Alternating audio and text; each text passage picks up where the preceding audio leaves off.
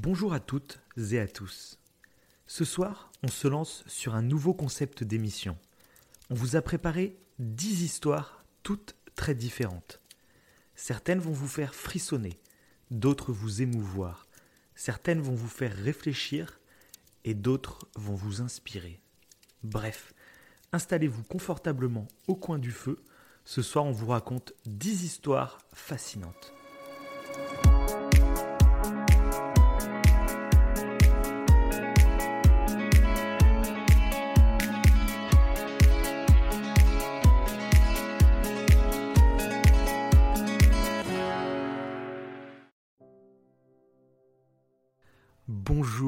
Bonsoir. Je suis Davin, il est Wivo, et on vous propose ce soir une nouvelle émission avec un nouveau concept, comme on pourrait dire.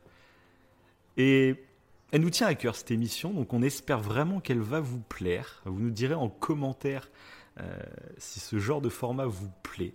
On sait que vous aimez beaucoup euh, nos horror shows qu'on fait à la période d'Halloween, et donc on a décidé de vous raconter d'autres histoires, moins horrifiques, mais plus fascinantes. Et donc voilà, j'espère que ça va vous plaire. Monsieur Wivo, est-ce que vous allez bien? Ça va parfaitement. J'ai l'impression d'être euh, dans la même ambiance que les horror shows, c'est ça qui est agréable. on a chacun clair. nos petites histoires dont on ne sait pas en fait le contenu. Donc il y a toujours ce petit suspense, ce petit mystère. Et donc pareillement, j'espère que ça va plaire ce nouveau format à nos éditeurs? Ah bah j'espère parce que j'aimerais bien qu'on en refasse moi. Ouais. Je t'avoue que cette ambiance là, moi je suis posé dans mon petit plaid euh, avec un petit un petit feu sur ma télé pour me réchauffer. C'est on est vraiment au coin du feu là pour le coup et on va se raconter des histoires pendant une heure, une heure et demie. Je sais pas combien de temps Ouais. ça va durer du coup. Et donc on s'est préparé chacun cinq histoires que vous allez découvrir en même temps que, que nous finalement. Ça vous fera 10 histoires et voilà. Qui sont Vous totalement dé- différents. découvrirez un peu En plus, apparemment. Ouais, bah moi aussi, pour le coup, moi c'est vraiment des histoires différentes. Mais c'est comment C'est dur à décrire. On n'a pas encore trouvé le titre de l'émission au moment où on enregistre. Euh, mais ça va être. Voilà, c'est des histoires fascinantes, des histoires qui vont vous faire réfléchir, qui vont peut-être vous émouvoir. Euh, voilà, vous allez découvrir en même temps que nous. Et si c'est une émission qui vous plaît, bah, n'hésitez pas à nous le dire, à partager tout ça. N'hésitez pas à. Pour nous aider, hein, n'hésitez pas à nous mettre des pouces bleus si c'est sur Ah. YouTube ou des étoiles une fois que tu- qu'on le fait en tout premier. ça sur les podcasts. voilà, j'y pensais. C'est pour une fois. À chaque fois, on le dit en fin d'émission, mais là, bah, je vous le demande en, en début, comme c'est un nouveau concept pour nous pousser là-dedans. N'hésitez pas vraiment à, à partager tout ça, ça, ça nous fera du bien. Et, et donc voilà. C'est parfait. C'est parfait. Est-ce que tu es prêt, Wivo Ouais. Je suis Ouais. paré, euh, prêt à, à écouter ou à Ah, moi aussi, là, je suis pressé de découvrir. En fait, je suis pressé de découvrir les tiennes, mais je suis aussi pressé de te faire découvrir les Oui, miennes. voilà, parce que ça. Parce que vraiment, c'est des histoires. euh, donc, comment nous est venue un peu cette idée C'est que, en fait, moi, quasiment tous les matins, je suis sur l'application Cora. Je sais pas si tu, enfin, toi, tu connais, mais Mhm. je sais pas si vous vous connaissez, chers auditeurs. Euh, c'est une application en fait où on peut poser des questions et où des gens répondent. voilà, c'est aussi bête que ça. Sauf euh, que c'est une application qui fonctionne vraiment bien. Je sais pas exactement comment ça fonctionne, mais souvent quand tu poses une question, c'est quelqu'un de- de- de, Ouais, qui a un rôle très important, qui est, ouais, qui est très informé sur le Mhm. sujet, qui peut te répondre en fait. Donc c'est vraiment passionnant sur plein de sujets. Et souvent, de temps en temps, en fait, il y a des gens qui, qui racontent des histoires ou qui partagent des histoires. Et des fois, en en lisant, je me dis tiens, c'est- vraiment passionnant à lire. Euh, ça serait cool une émission comme ça, avec que des histoires comme ça. Et c'est comme ça que ça m'était venu un peu, et puis après on en avait réfléchi, et puis on a cherché un peu notre côté. Donc moi, j'ai pas que des histoires de courage, j'ai d'autres histoires. Euh, Il y en a pas mal que j'ai dû réécrire du coup. Euh, voilà. Donc toi, t'as as trouvé tes histoires comment? Euh, bah, du coup, moi, je, vu que je savais que tu avais pris tes histoires sur Cora, je me suis dit non.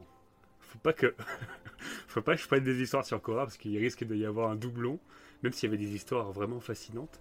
Et du coup, je suis allé Mhm. chercher sur des sites que je côtoie. Mais j'en dis pas plus parce que ça risque de spoiler certaines histoires. ok. Oui, ah non, pas de spoil, pas de Voilà, spoil. voilà. Et du coup, comme ça, je suis, enfin, je suis quasiment sûr qu'on n'a pas les mêmes histoires. Je les ai pas. Ouais, voilà. Ok, parfait. Bon, on va commencer directement. C'est rien de, de- de- Oui, de de- faire une intro de 4000 ans, vu qu'on sait même pas combien de temps euh, l'émission va durer. clair. Et du coup, comme, euh, comme je ne sais pas pourquoi, j'allais dire comme je, je ne sais pas, mais c'est moi qui vais commencer. Euh, j'ai envie de faire la première histoire, j'ai envie de vous hyper un peu. Ok, celle que je connais peut-être. C'est- pour Celle que tu connais, Ouais. voilà, c'est la seule que je t'avais partagée à l'époque avant qu'on ait cette idée de concept d'émission. Je te l'avais déjà partagée, donc tu l'avais lu. Mhm. Euh, donc c'est une histoire que j'ai découvert il y a plusieurs mois, que malheureusement à l'époque je n'avais pas, euh, je l'avais pas sauvegardée quoi en fait. Ouais. Et du coup j'ai essayé de la retrouver, je ne l'ai pas retrouvée, Ok. mais du coup je l'ai totalement réécrite. Euh, selon mes souvenirs, j'y ai rajouté quelques petits trucs, mais donc c'est moi qui ai, qui ai réécrit totalement l'histoire. Donc pardonnez s'il y a quelques maladresses d'écriture. Je ne suis suis pas écrivain, hein, mais, euh, mais voilà. Critiquer, Au moins vous le savez. super cool. Et du coup, bah voilà, c'est une histoire relativement fascinante euh, parce qu'elle parle de la vie après la mort, sur qu'est-ce qui se passe une fois qu'on meurt. Horrible. Voilà, je vous laisse découvrir l'histoire, on en reparle après. Donc c'est l'histoire d'un homme, Pierre Ribaud, qui décède tragiquement en mai 2018 dans un accident de voiture. Il n'a absolument rien senti. Il est mort sur le coup. À aucun moment il a perdu conscience. Quand sa voiture a frappé la voiture d'en face, il s'est senti projeté à l'extérieur et a et s'est mis à flotter dans les airs, à quelques mètres de son propre corps. Il a vu les secours arriver, il les a vus essayer de le réanimer, mais non. Il se sentait bien en suspension dans les airs derrière eux. Il comprit très rapidement qu'il venait de mourir, mais cela ne l'effrayait pas. Au contraire, il était totalement apaisé. Il eut une pensée pour sa femme et ses deux enfants, mais comprenant que la mort n'était qu'une étape, il n'eut ni chagrin ni peine. Ils se reverront bientôt. Plusieurs heures passèrent. Pierre virevoltait dans les airs en s'éloignant de son corps.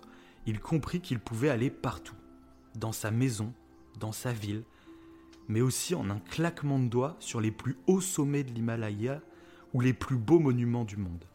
Après plusieurs heures à visiter plus que plus que ce qu'aucun humain vivant ne pourrait visiter en une vie, Pierre s'attarda sur une lumière vive, une lumière présente depuis qu'il a quitté son corps et qui semble le suivre où qu'il aille. Pierre décide alors de s'en rapprocher, et plus il avance, plus il se sent bien, calme, reposé, en paix. Il se rapproche de la lumière. Des silhouettes semblent sortir de celle-ci. Pierre reconnaît alors son père, décédé il y a quelques années, puis ses grands-parents, et même un ami qui avait perdu la vie suite à une longue maladie dans sa jeunesse. Ils étaient tous là pour l'accueillir. Il serra chacun d'entre eux dans ses bras, des grosses larmes coulaient sur leur visage. Ils finissent par lui dire de franchir la lumière, qu'il allait recevoir le savoir infini et qu'ensuite il pourrait les rejoindre dans cette nouvelle vie qui allait commencer pour lui. Pierre les quitta et s'enfonça dans la lumière. Il se, retrouva dans une immense prairie, de l'herbe à perte de vue, une douce brise, des cours d'eau, des arbres aux fleurs et aux feuilles magnifiques. Il aperçut alors une silhouette s'avancer vers lui, une silhouette qui n'avait rien d'humaine, mais qui lui semblait très accueillante. Bonjour, Pierre, s'exclama-t-elle d'une voix rassurante. Alors ça y est, tu as franchi les portes du réel, bienvenue à toi. Bon, bonjour, répondit Pierre timidement. Tu dois avoir mille questions, et c'est bien normal. Je vais pouvoir répondre à quelques-unes, mais on, mais on se reverra plus tard pour toutes les autres. Oui, j'ai plein de questions. Sommes-nous au paradis? Non, nous ne sommes pas au paradis comme tu le conçois. D'ailleurs, nous allons parler quelques minutes, puis je te renverrai sur Terre dans un nouveau corps. Ah bon? Les bouddhistes avaient donc raison La réincarnation est donc vraie Pas tout à fait. Déjà, tu dois savoir que ce n'est pas la première fois que l'on se voit. Je fais partie d'un monde bien plus riche et plus vaste que celui que tu connais. Et un jour, tu seras prêt pour le découvrir à mes côtés. Qui êtes-vous demanda Pierre. Je suis tout simplement ton créateur. La Terre et l'univers que tu connais sont une création de ma part pour te façonner. Pour qu'un jour tu sois prêt à vivre dans notre réalité à nous, avec moi et mes semblables. Pour le moment, tu n'es pas prêt. Ton âme n'a pas atteint la sagesse nécessaire et je vais supprimer ta mémoire pour te renvoyer sur Terre vivre une nouvelle vie. Cela te sert d'apprentissage. D'accord? Mais donc c'est pareil pour tous mes proches? Nous nous réincarnons tous? Vais-je un jour les revoir, ma femme, mes enfants? C'est plus compliqué que ça, Pierre. Tu es unique. J'ai construit ce monde uniquement pour toi. comment ça balbutia Pierre. Eh bien, vois-tu, je vais te renvoyer sur Terre dans un nouveau corps, à une autre époque. Et comme je te l'ai dit tout à l'heure, nous nous sommes déjà vus. Tu sais, Pierre, ici le temps et l'espace sont totalement différents de ce que tu penses savoir dans le monde que je t'ai créé. Et cette discussion, par exemple, nous l'avons déjà eue exactement 3 milliards 257 643 fois. Et nous continuerons de l'avoir autant de fois qu'il faudra pour que tu sois prêt. Je. je ne comprends plus. Oui, tu reverras tes proches, Pierre, mais pas de la façon dont tu penses. À chaque fois que tu te réincarnes, tu es vierge de tout souvenir et intègres un nouveau corps dans un lieu et une époque totalement aléatoire. Tu ne reverras pas tes proches. Tu as été ou tu seras tes, poches, tes proches. Il n'y a que toi sur Terre, Pierre. Tu es le seul et l'unique. Chaque être vivant, animal et végétal, est une version de toi, est une de tes nombreuses réincarnations. Tu as été et tu seras chacun des êtres vivants qui peuplent la Terre depuis des millions d'années, et tu le seras encore d'autres millions jusqu'à ce que tu sois prêt. Tu seras à la fois le pire tyran et la plus grande de ses victimes. Tu seras l'abeille, mais aussi l'arbre centenaire. Tu seras la personne que tu juges. Tu seras celle à qui tu fais du mal, celle que tu ne comprends pas, celle que tu ignores. Mais celle aussi à qui tu apportes de la joie, de l'espoir et du bonheur. Tu seras prêt le jour où tu comprendras ça par toi-même de ton vivant. Le jour où l'harmonie régnera sur terre, alors je t'ouvrirai les portes de mon monde. Mais ce jour n'est pas encore arrivé. Je vais maintenant effacer ta mémoire et te renvoyer sur terre. Au plaisir de te revoir, Pierre. Fin de l'histoire. ah, elle est vraiment top. Hein. Tu vois, et c'est pas mal comme tu l'as raconté, du coup. Je me rappelais plus très bien. Euh, mhm. J'aime beaucoup cette version. Euh, avec un peu une projection astrale, parce qu'au début, même si c'en est pas d'une, parce qu'en fait il est mort, mais euh, je sais pas si c'était comme ça dans l'histoire euh, originelle. Non, non, moi, euh, as vraiment... moi j'ai réécrit de joue, j'ai voulu m'inspirer un peu du. Des, des, des, des, expériences de mort imminente, c'est un peu les expériences qu'on a. J'ai voulu un peu me rapprocher de ça pour coller. mais j'avais adoré cette version en fait, parce que c'est une version, donc vous l'avez compris, tout à fait fictionnel, mhm. mais qui s'accroche, on va dire, à des croyances qui pourraient coller en fait à, des croyances. Et en plus, bah alors, n'hésitez pas à la réécouter si vous n'avez pas tout compris en détail, parce que je trouve que c'est quand même une histoire. Euh, c'est vertigineux. C'est vertigineux, c'est ça. Euh, c'est ça. C'est pas mal. de se rendre compte que finalement, on est. Moi, j'avais adoré cette idée de se dire qu'en fait, euh, la réincarnation, en gros, existe, mais plus que la réincarnation, on se réincarne dans tout le monde en fait. On est tout le mm. monde, et que ce soit les animaux, les végétaux, les humains, tout ça. Je trouvais ça super intéressant et puis ça offre, je trouve, une ouverture d'esprit qui fait que euh, tu peux voir le monde différemment en ayant ça en tête, j'ai l'impression, et tu peux être plus tolérant vers les autres. S'ouvrir un peu plus, plus tolérant en se disant euh, que peut-être que je vais vivre sa vie, tu vois. Donc c'est, voilà, je trouvais ça L'histoire est cool, elle est vertigineuse et en plus je trouve qu'il y a un beau message de tolérance. Mm. Euh, voilà, je trouve ça. ça, rejoint en plus pas mal de philosophies qui disent que euh, en fait euh, on fait partie de l'univers, tu sais. En fait, l'univers est un tout. Oui, bah, c'est ça. Et c'est pour ça que cette histoire est cool. C'est que je trouve. Elle, s'applique à beaucoup de choses. Apparaît crédible. Elle peut s'appliquer. Voilà, c'est comme si c'était la, vraie version et tu te rends compte qu'il y a plein de, de religions, de, de courants spirituels qui qui, qui, qui surfe un peu Ouais. dans, sur ce truc sans jamais toucher la vérité. Et là, cette histoire, c'est comme si elle t'apportait la vérité. Ça rejoint même les, les, les théories de, de, de- de réalité virtuelle, Mhm. de simulation informatique, dans lequel on serait tous en train de vivre, tu vois. Ça rejoint plein de une trucs. donc théorie j'adore du cette tout, euh, histoire, métaphysique. euh, ouais, non, mais C'est ça. C'est ça. Ouais, parce que c'est trop. Ah, mais je pense que je vais, je vais me servir de cette histoire pour créer une secte. voilà. Euh, Ouais, elle est vraiment top. En plus, euh, je trouve que ça a une échelle un peu macroscopique, mais euh, déjà à l'échelle- microscopique, on est déjà un tout. C'est même déjà vertigineux de penser oui, bien sûr. Mm. qu'il y a des microbes qui communiquent avec nos cellules et du coup euh, qu'on n'est pas une entité, on est plusieurs dans notre corps. Oui, c'est ça. C'est qu'il y a des, Ouais. des millions et des millions de bactéries dans Qui notre corps qui, interagissent, ouais. qui nous aident à vivre, en fait, et qui interagissent sur nos, même nos pensées. Donc c'est vrai que c'est, Ouais. un Et tout, du coup là, ça va encore plus loin. C'est pas mal. Euh, j'aime bien. J'aime bien. c'est beau. Bon, allez, c'était ma première histoire. Je suis pressé de découvrir la, la tienne. Ok. Donc je ne savais pas la- par laquelle commencer en fait. Je- J'ai Moi non plus. hein. Moi, j'ai- toutes, euh, je les ai écrits dans un certain ordre, mais je vais, euh, Ouais, je vais les raconter dans un autre. hein. Bon. Voilà. Ok, bon, bah je vais... Je vais commencer par celle que j'ai devant les yeux. Du coup, personne ne sait laquelle c'est. Et le titre, c'est Un virus improbable. Voilà. Vu qu'on est en, Ah. plein, en plein dans les virus. Ça va. euh, Là, c'est d'actu. C'est d'actu. et là, c'est un virus Eh particulier. ben, vas-y. On, on t'écoute. C'est parti. Un soir, vous entendez un bruyant murmure inquiétant de l'extérieur de votre fenêtre. Et intrigué, prenez votre manteau et sortez en cachette pour voir à quoi tout ce tapage est dû. Vous suivez la voie de la foule dans les rues sales, mal éclairées et non pavées, jusqu'à ce que vous rencontriez des dizaines de vos voisins réunis autour d'une femme qui danse. Au premier abord, cela peut paraître drôle, mais il y a quelque chose qui ne va pas. La femme semble souffrir beaucoup, et son visage est plein de douleur, comme si elle faisait tout cela involontairement.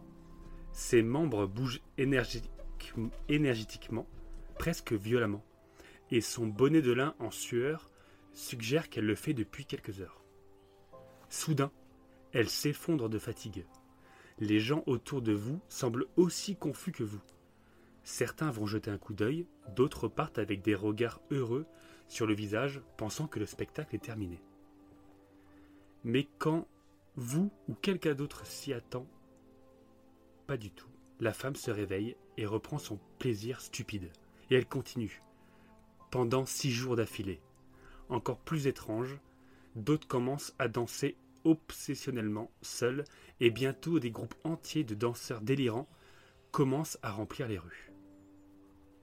Et si je vous disais que tout cela s'est réellement passé? C'est donc une histoire vraie. Ça s'est passé en France, à Strasbourg, à Strasbourg, le 14 juillet 1518. Alors qu'est-ce qui s'est passé exactement? Dans les rues étroites de la ville et sur les places, des dizaines de personnes dansent frénétiquement au rythme de tambourins et cornemuses. Mais l'atmosphère n'a rien de festif. Les scènes sont même terrifiantes. Écrit par un historien de médecine se nommant John Waller, dans son roman qui s'appelle The Dancing Plague, enfin son c'est pas un roman mais son livre, c'est un ouvrage de référence sur ce sujet, qui, qui est paru en 2009. Donc les femmes, hommes et enfants, atteints de cette étrange, entre guillemets, manie dansante, crient, implorent de l'aide, mais ne peuvent s'arrêter. Ils sont en transe. Ils ont le regard vague, le visage tourné vers le ciel, leurs bras et jambes animés de mouvements spasmodiques et fatigués, leurs chemises, jupes et bas trempés de sueur, collés à leur corps amaigri. Décrit John Waller. En quelques jours, les cas se multiplient comme se répand un virus, semant la peur et la mort dans la cité alsacienne. Parce qu'ils dansent jusqu'à la mort. C'est ça le plus troublant. Jusqu'à 15 danseurs succomberont chaque jour, selon un témoin de l'époque, victimes de déshydratation ou d'accidents cardiovasculaires. Au total, une vingtaine d'épisodes comparables ont été rapportés entre 1200 et 1600. Le dernier serait survenu à Madagascar en 1863. Au fil des siècles, plusieurs scénarios ont été avancés pour expliquer l'épidémie de Strasbourg. L'ergotisme, un empoisonnement, par du seigle contaminé par une mycotoxine, donc par un champignon. Ou un culte hérétique, une possession démoniaque, ou encore une hystérie collective.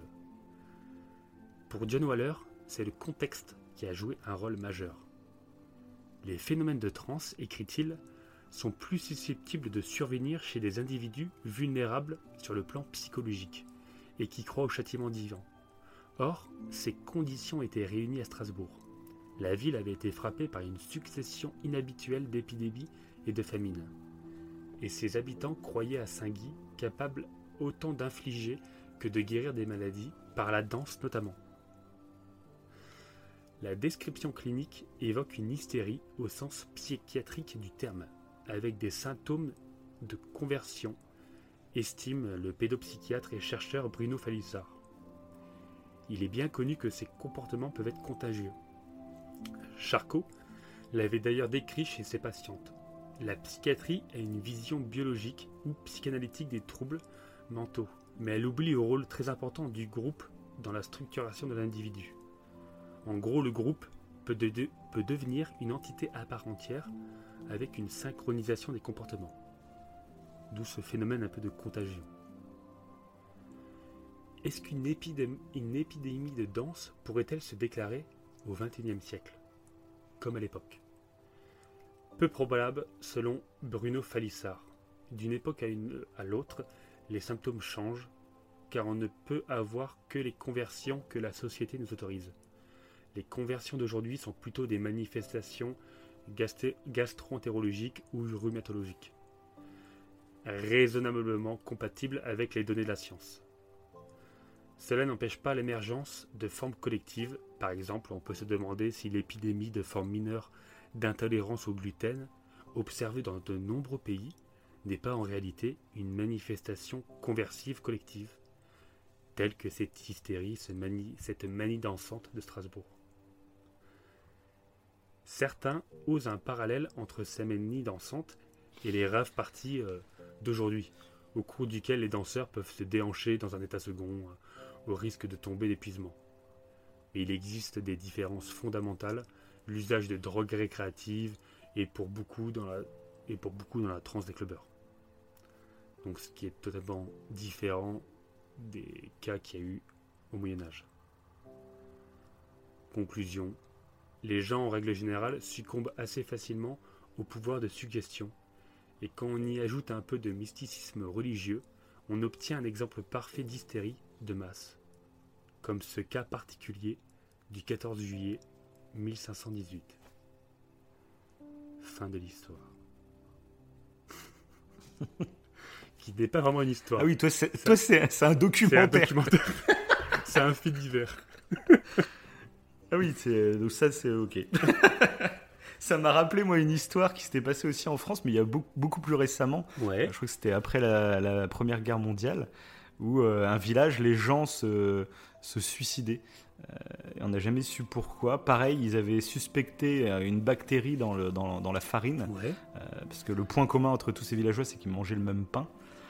mais il y a eu plein de rumeurs, comme quoi c'était peut-être l'armée américaine qui faisait des essais aussi. Enfin, ah, c'est ça. Je me rappelle plus à quel endroit c'est du coup, mais ça m'a rappelé un peu ce délire. Quoi. Mais je trouvais ça totalement dingue. À la base, cette histoire, je l'avais vue sur Cora. Mais il y avait mhm. très peu d'informations. Donc après, je suis allé faire des recherches et, euh, et euh, bah, je suis tombé sur tout ça. Quoi. Je me suis dit, ah, faut que. Je trouve ça totalement improbable, je trouve, qu'il y ait cette contagion de personnes qui dansent. Du coup, bah, voilà. Mais ça fait un peu plus. C'est plus un fait divers, ouais, qu'une histoire euh, fictive, on va dire. Voilà. Il a pas de. Ah, j'aime bien les trucs d'après des faits réels. Hein. Voilà. et bah justement, ma deuxième histoire va être un fait réel. Ok. C'est un fait divers, mais je vais le raconter totalement différemment. D'accord. Euh, parce que là aussi, je l'ai réécrit. Parce que pareil, c'est une histoire, euh, je crois que je l'avais vue sur YouTube. Euh, et à l'époque, je m'étais renseigné sur la véracité de ce fait divers. et en effet, c'est un vrai fait divers. Après, ça reste à la libre interprétation de chacun. Mhm. mais c'est considéré comme un vrai fait divers. Par contre, comme c'était il y a plusieurs mois, comme j'ai pas retrouvé la vidéo YouTube, comme j'ai pas retrouvé le fait divers, euh, bah, je l'ai réécrit et j'ai réécrit du coup le prénom de ce monsieur, etc. et les noms de tous les personnages de l'histoire parce que bah, je m'en souvenais plus hein, du coup. Donc euh, bah, voilà, si quelqu'un arrive à retrouver le vrai fait divers, vous comprendrez que c'est la même histoire, mais euh, avec d'autres noms du coup. Et je suis désolé, j'ai- vraiment fait les recherches, mais j'ai pas trouvé quoi. Mais, euh, mais l'histoire est passionnante, fait réfléchir, et, et comme c'est un fait divers, c'est vrai que c'est bah, assez étonnant. Voilà. Ok. On est parti. Je m'appelle Matthews. Quand j'avais 18 ans, un soir, en sortant du lycée, j'ai aperçu dans une contre-allée un groupe d'étudiants en train de brutaliser un autre garçon. Sans trop réfléchir, je me suis avancé vers eux et les ai interpellés pour qu'ils arrêtent. Les étudiants se sont retournés et se sont mis à m'insulter. Deux d'entre eux se sont avancés vers moi, prêts à en découdre. Ils ont commencé à me frapper. J'ai rendu deux, trois coups, mais la bagarre va tourner court, car je vais soudainement ressentir une douleur extrêmement violente à l'arrière de mon crâne. Mon corps va s'effondrer immédiatement et lourdement sur le sol. Puis, trou noir. Quelques minutes après, je vais enfin rouvrir les yeux. Des gens étaient autour de moi, il y avait la voiture des pompiers. On me demandait si j'allais bien. On m'a annoncé que j'avais pris un gros coup de batte de baseball à l'arrière du crâne. Mais plus de peur que de mal, je m'en sortirai uniquement avec une grosse bosse. Les étudiants ont été interpellés par la police et ont dû répondre de leurs actes devant la justice. Le garçon à qui j'ai porté secours s'appelait Thomas. Lui aussi était blessé, mais pas gravement. Il m'a remercié très chaleureusement pour mon intervention et on a fini par devenir de très bons amis. Et clin d'œil du destin, ou karma, vous l'appellerez comme vous voulez, je vais finir par rencontrer sa famille et je vais avoir un véritable coup de foudre pour sa sœur, Marie. Nous allons former un joli petit couple, animé par un amour passionnel et fusionnel.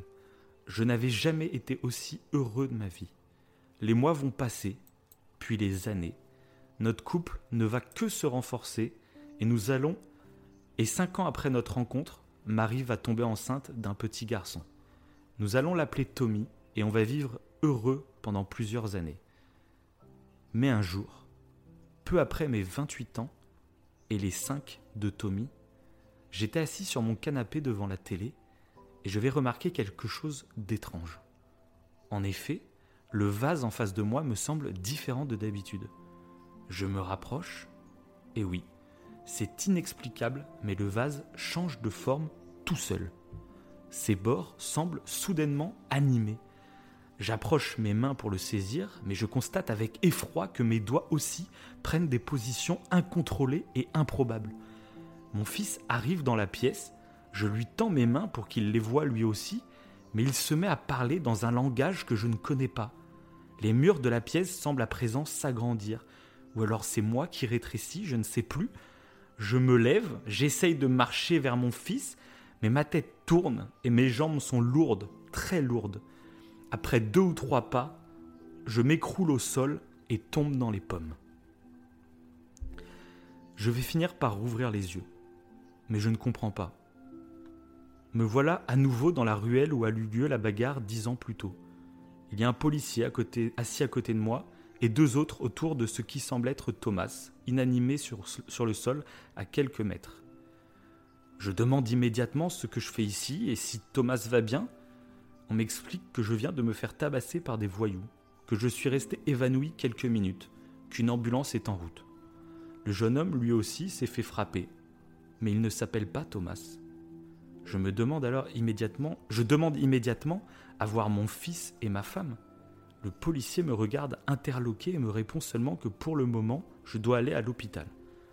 Les jours vont passer et je vais alors réaliser l'impensable. J'ai toujours 18 ans. Je n'ai jamais eu de femme ni d'enfant. Je suis simplement tombé dans les pommes après un mauvais coup derrière le crâne qui m'a fortement secoué. Les médecins n'ont jamais vu ça, mais il semblerait que mon cerveau a réagi au choc en me plongeant dans un profond rêve, me donnant l'illusion de vivre dix années au paradis. Le problème, c'est que normalement, au réveil, le cerveau fait tout pour qu'on oublie ses rêves, histoire de ne pas fabriquer de faux souvenirs. Là, sans doute pour pallier le choc d'un coup reçu derrière le crâne, je n'ai rien oublié de ce rêve. Au contraire, je suis persuadé encore aujourd'hui avoir vécu chaque instant réellement. Dix ans de vie, Marie et Tommy que j'ai aimés de toutes mes forces, notre maison, nos moments passés ensemble, tout ceci, tout ceci n'existe plus ailleurs que dans ma tête. Par la suite, j'ai vécu environ trois ans de dépression horrible. J'étais affligé de la perte de ma femme et de mon enfant, et pourtant je savais qu'ils n'avaient jamais vraiment existé. J'avais peur de devenir fou. Je pleurais jusqu'à ce que je m'endorme en espérant pouvoir les revoir dans mes rêves. Je n'ai jamais revu Marie. Parfois je vois mon fils, toujours âgé de ses cinq ans, mais je n'entends jamais ce qu'il me dit. Fin de l'histoire. Ouais. Elle est géniale cette histoire. Elle est badante. Ah ouais. Elle est vraiment badante. Et donc, bah, comme je le disais, c'est un vrai fait divers. Euh, après, bon, c'est pas ce qui se passe réellement dans la tête de, de cet homme, mais c'est son véritable témoignage. Ce qui est arrivé, c'est de Baston, ce- le fait qu'il soit évanoui. Euh, c'est réel. Et après, euh, quand il s'est réveillé, il était euh, en train de demander sa femme et ses enfants. Enfin, son enfant. Ouais, c'est ça. C'est- C'est super troublant. Parce que quand tu te mets à sa place, tu te troublant, dis, c'est- mais. C'est horrible. c'est horrible. Ouais, C'est. euh, C'est vraiment badant. Que tu Et dis, ça rejoint il a presque- vécu, euh, La première histoire que tu as faite, en fait, c'est. La première histoire, c'était une autre de ses vies. Et il y a un bug, en fait, il s'en rappelle. Le créateur a fait une connerie. Non, mais c'est génial. C'est ça. J'en avais jamais entendu parler de ce Ah, truc. Cette histoire m'avait euh, vraiment fasciné. Et, et voilà, il me semble que c'est sur la chaîne de Feldup. Euh, Ok. C'est un youtubeur euh, que tu connais. donc Ouais. Il me semble, et je suis pas sûr, hein, mais il me semble que c'est sur sa chaîne que j'avais entendu parler de cette histoire. Mais je suis pas sûr, mais je vous invite tous à découvrir sa chaîne, ceux qui ne le connaissent pas. C'est, il fait vraiment du bon boulot et c'est vraiment passionnant. Ok. Donc voilà, Ouais, ma deuxième petite histoire très badante. ouais, en plus, ça parle de cerveau. Intéressant. Oui, pour le coup, Mm. avec les rêves. Ouais. C'est pas mal, c'est pas mal. du coup, euh, je vais changer l'organisation de mes histoires. Et c'est parti pour une histoire, euh, on va dire chevaleresque un petit peu, si on peut dire ça comme ça. Chevaleresque. Ouais. enfin, plus précisément, parce que ça peut porter confusion, j'ai parlé d'une femme. Mhm. C'est parti, j'en dis pas plus. je vais parler de Tomoe Gozen, est donc né vers 1157, probablement dans la province de Musashi, près de Tokyo. Voici son histoire. Sa mère était la nourrice du fils du seigneur local Yoshinaka, que la petite fille côtoie donc fréquemment. On devine à la fonction de sa mère et de ses frères, qui deviendront généraux Yoshinaka, que Tomoe venait d'une famille plutôt aisée. Elle devait probablement être destinée à une vie de courtisane ou d'épouse. Bref, un seul homme intéresse Tomoe en tout cas, c'est Yoshinaka. Yoshinaka qui est donc ce fils de seigneur local. Selon les versions, elle serait devenue sa concubine ou son épouse. Quoi qu'il en soit, Yoshinaka et Tomoe tombent passionnément amoureux. En plus de se connaître depuis leur, naissance, Tomoe et Yoshinaka ont le même but dans la vie, devenir samouraï. À l'époque, de nombreuses femmes savaient se battre, celles qu'on appelait Onabugesha, apprenaient généralement à manier la naginata, donc cette longue lance à la lame courbée, afin de pouvoir défendre leur maison et leur famille lorsque c'était nécessaire. Mais Tomoe refuse d'être cantonnée à un rôle de protectrice de foyer. Ce qu'elle veut, ce sont les honneurs et la gloire. Et pour cela, il faut aller à la guerre. Tomoe suit donc le Kyuba Nobichi, ou voie de l'arc et du cheval, un ensemble de règles et de coutumes que suivaient les samouraïs à cette époque. Elle devient une excellente cavalière et une archère sans égale, et se distingue ainsi des autres femmes et même d'un bon nombre de soldats. Devenir samouraï n'est certainement pas à la portée de tout le monde.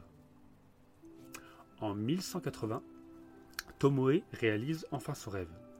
Elle participe aux côtés de Yoshinaka à la guerre de Genpei.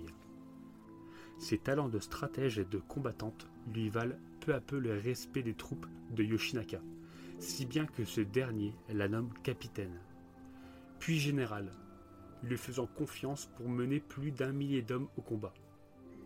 Son courage était tel que selon le Eike Monogatari, le Eike Monogatari, pour rappel, c'est un peu les seules traces qu'on a de cette histoire. Donc Tomoe n'avait peur ni des dieux, ni des démons. Selon les coutumes de l'époque, les batailles débutaient généralement par un combat à mort entre les deux meilleurs samouraïs de chaque camp. C'était donc Tomoe que l'on envoyait régulièrement. Ses traits fins étaient probablement dissimulés par le masque de son uniforme. Imaginez la stupeur avec laquelle le camp adverse découvrait que l'impitoyable samouraï qui venait de tuer leur champion était une femme. Parmi les exploits de la jeune guerrière, le Eke Monogitari mentionne la bataille de Yoko Tagawara en juin 1181, au cours de laquelle Tomoe abat à elle seule sept cavaliers et collecte leurs têtes. Il était très courant pour un samouraï de conserver les têtes de leurs victimes afin de prouver leur valeur au combat. Exhiber son dernier décapité, c'était un peu comme montrer son CV. On mentionne également une bataille l'année suivante où Tomoe aurait vaincu 2000 combattants, Taya, avec une, armée de seulement 300 samouraïs. On est un peu dans le film 300, quoi. Presque. Cependant, la parenthèse enchantée, à base de chevauchées épiques et de têtes coupées, doit se refermer. En plus de combattre les Taira, les Minamoto se déchirent dans une lutte intestine. Humilié par son cousin Yorimoto, Yoshinaka, donc le concubin de Tomé, veut prendre le contrôle du clan. Il commence donc à comploter avec Yuki, un complice à lui, pour kidnapper l'ancien empereur et établir leur propre gouvernement au nord de Kyoto. Sa légitimité devant justifier leur règne. Mais Yuki, son complice, se dégonfle et prévient Yorimoto. Ce dernier envoie ses deux frères, mais il est trop tard. Après un siège dans la capitale, Yoshinaka s'enfuit à Uji. C'est à l'endroit où avait commencé la guerre que se conclut l'épopée de Yoshinaka et Tomoe. Lors de cette dernière bataille, un samouraï nommé Uchuda tente de capturer Tomoe, qui réplique en chargeant au galop, armé de sa nagitana. Le bougre finit embroché tel un yakitori pour avoir essayé de se frotter à l'intrépide combattante. Mais cette fois-ci, les ennemis étaient trop nombreux. À la fin de la bataille, seule une poignée de samouraïs est toujours debout. Sentant sa fin approcher, Yoshinaka demande à Tomoe de partir. On l'imagine aisément, fougueuse, plaidant pour rester à ses côtés, jusqu'au bout comme le code samouraï impose. Mais non, elle finit par plier et respecte la dernière volonté de son compagnon. Mais Tomoe n'est pas du genre à partir sur la pointe des pieds et livre à la postérité un dernier exploit flamboyant. Elle se lance dans un ultime affrontement avec une trentaine de cavaliers et toujours sur un cheval au galop arrache la tête d'un homme à main nue, qu'elle jette au loin. Un geste lourd de signification. Quel intérêt désormais de conserver la tête de son ennemi? Après cela, la jeune guerrière se débarrasse de son armure et disparaît. Tomoe Gozen aura mené une existence si exceptionnelle qu'elle est devenue une légende qui s'est déclinée en de nombreuses versions contradictoires. Pour la fin de l'histoire, par exemple, il existe une version où elle est restée aux côtés de son amour, Yoshinaka, jusqu'à la mort. Une autre où elle a fui en emportant une tête avec elle. Et par ailleurs, certains prétendent qu'elle s'est jetée dans l'océan, dans l'océan avec la tête, et d'autres racontent qu'elle a survécu et qu'elle est devenue une religieuse bouddhiste. Son caractère inhabituel a fait d'elle une légende. Certains disent qu'elle était la réincarnation d'une déesse des rivières. Dans la culture populaire contemporaine, son personnage apparaît dans plusieurs films, jeux vidéo et surtout manga. Fin de l'histoire. C'est beau. J'espère que c'est. C'est un peu Mulan. Ouais, c'est un petit peu ça. J'espère que c'était clair avec tous les noms. Euh, Non. Euh, je t'avoue. C'était toujours le problème de ce genre d'histoire. à lire, Sans image, c'est vrai que c'est. c'est plus bon. compliqué. On a compris en gros le, le message principal, on va dire. Enfin, l'histoire principale. Et donc cette histoire là que tu as racontée, c'est donc c'est une légende ou une histoire vraie Alors, c'est euh, une histoire vraie. Euh, En fait, ce serait bien que tu le précises avant de démarrer, qu'on ait le contexte bah, je l'ai précisé exact. euh. que c'était une histoire vraie. Ah d'accord. Euh, il me semble. Ah bah je, donc je- Il me semble que je l'ai peut-être moi, précisé. mais euh, oui, après, le, le truc, c'est que en fait, les écrits euh, font que c'est devenu un peu légendaire. Euh, le seul truc qu'on a, c'est euh, euh, comment C'est les traditions orales des moines Biwa Oshi. Et c'est un peu des. euh, tu, tu vois le moine, enfin pas le moine, mais euh, le mec qui chante dans euh, la série The Witcher, qui chante les, euh, les un peu Oui, les, oui, tu vois, d'accord, là, les sortes ouais, de- voilà. oui, Et bah, les bardes. Ouais, c'est ça, exactement, les barnes. Et ben les moines Biwa Oshi, c'était un peu des barnes asiatiques, quoi. Mhm. Et c'est comme ça qu'ils ont véhiculé l'histoire de Tomoe. Et après, bah, ça a été, tout a été écrit sur, le, sur un genre d'écrit qui s'appelle Eiki C'est un peu, euh, Mais bon, c'est un peu comme les travaux d'Hercule, C'est trucs ça. comme ça. euh, après ça. c'est censé être, euh, on va dire historique, mais c'est plus une tradition orale, qui, C'est ça, ouais. une légende qui s'est formée. Ok. Il y avait quelques Et tu m'as dit que c'était en quelle, euh, quelle année? C'était en. euh, donc les écrits ont été écrits en 1371, mais elle, elle est née, soi-disant, en 1157. Ah oui, donc c'est récent quand même. En- ouais, la guerre est en 1180. Voilà, la guerre qu'elle a. D'accord. Et il n'y a pas, y a pas autant de traces, d'accord. Non, après, il y a des traces de, de femmes, Parce que effectivement, ont les, histoires grecques, tout ça, ça date de plusieurs millénaires avant Jésus-Christ. Tout à quoi. fait, Donc ouais. C'est pour ça que c'est des légendes. Là, ça paraît hyper Mhm. récent, quoi. Ouais. Non, il y a des, y a des, ouais, y a des traces euh, de femmes guerrières. Mais après, de Mhm. Tomoe, non, à part ces, ces, euh, ces trucs oraux, euh, voilà, il n'y a pas eu plus de traces que ça. Mais je trouvais ça intéressant, euh, en fait, cette, cette histoire, parce qu'on en avait vaguement parlé dans le podcast sur le dernier samouraï, justement, où euh, les Mhm. femmes sont censées aussi euh, savoir se battre, et on ne le voit pas très bien, en fait, dans le film. Et, Mhm. euh, Oui, c'est vrai. Et, ouais. oui, je me rappelle. Ouais, ouais. ouais. Et on voit d'ailleurs, à un moment, on les voit sur les chevaux en train de tirer à l'arc. Ça représente un peu Mhm. l'arc que les samouraïs hommes, si on peut dire ça comme ça, apprenaient en fait. Mhm. Et elle, elle a vraiment voulu se démarquer, ouais. un peu comme Mulan justement. Même si les femmes apprenaient à se battre, plus pour défendre le foyer, elle a voulu carrément partir euh, en guerre. Donc Mhm. voilà. C'était pas la seule, mais bon, je pense que c'est un peu une icône pour montrer que bah, il il y Oui, avait des femmes ouais. samouraïs qui se battaient. Quoi. En gros. Ok. Voilà. Et je l'aimais bien cette petite histoire. Eh bien, parfait. Et d'ailleurs, c'est, euh, tu parlais de, de Feldop comme youtubeur, et la première fois que j'ai Mhm. entendu cette histoire, c'était grâce à Nota Bene, euh, qui parlait ouais. de, de femmes un peu badass euh, dans l'histoire. De l'histoire. Ouais, ok, d'accord. Ok. Voilà. Une très bonne chaîne aussi qu'on vous Ouais, recommande. hein. C'est, c'est de la vulgarisation historique sa Ouais, chaîne. c'est super intéressant. une des meilleures en France. Mm. hein, c'est- ouais. Bon, bah c'est à moi pour ma troisième histoire. Allons-y. Euh, donc là, c'est une histoire. euh, je pense que j'en parlerai un peu plus après, mais c'est une histoire vraie. C'est, c'est- comment dire C'est, c'est un homme qui a vraiment existé, dont ses écrits en fait sont, sont arrivés des, des années et des années plus tard euh, aux yeux du grand public. Euh, et c'est fascinant. Voilà, je vais pas en dire plus pour pas spoiler, mais euh, c'est fascinant. Voilà. Ok. Donc c'est parti. Je vais vous parler de Paul Amadeus Dienard. Il est né à Zurich, en Suisse, en 1884 et a fait carrière comme professeur d'allemand et de français.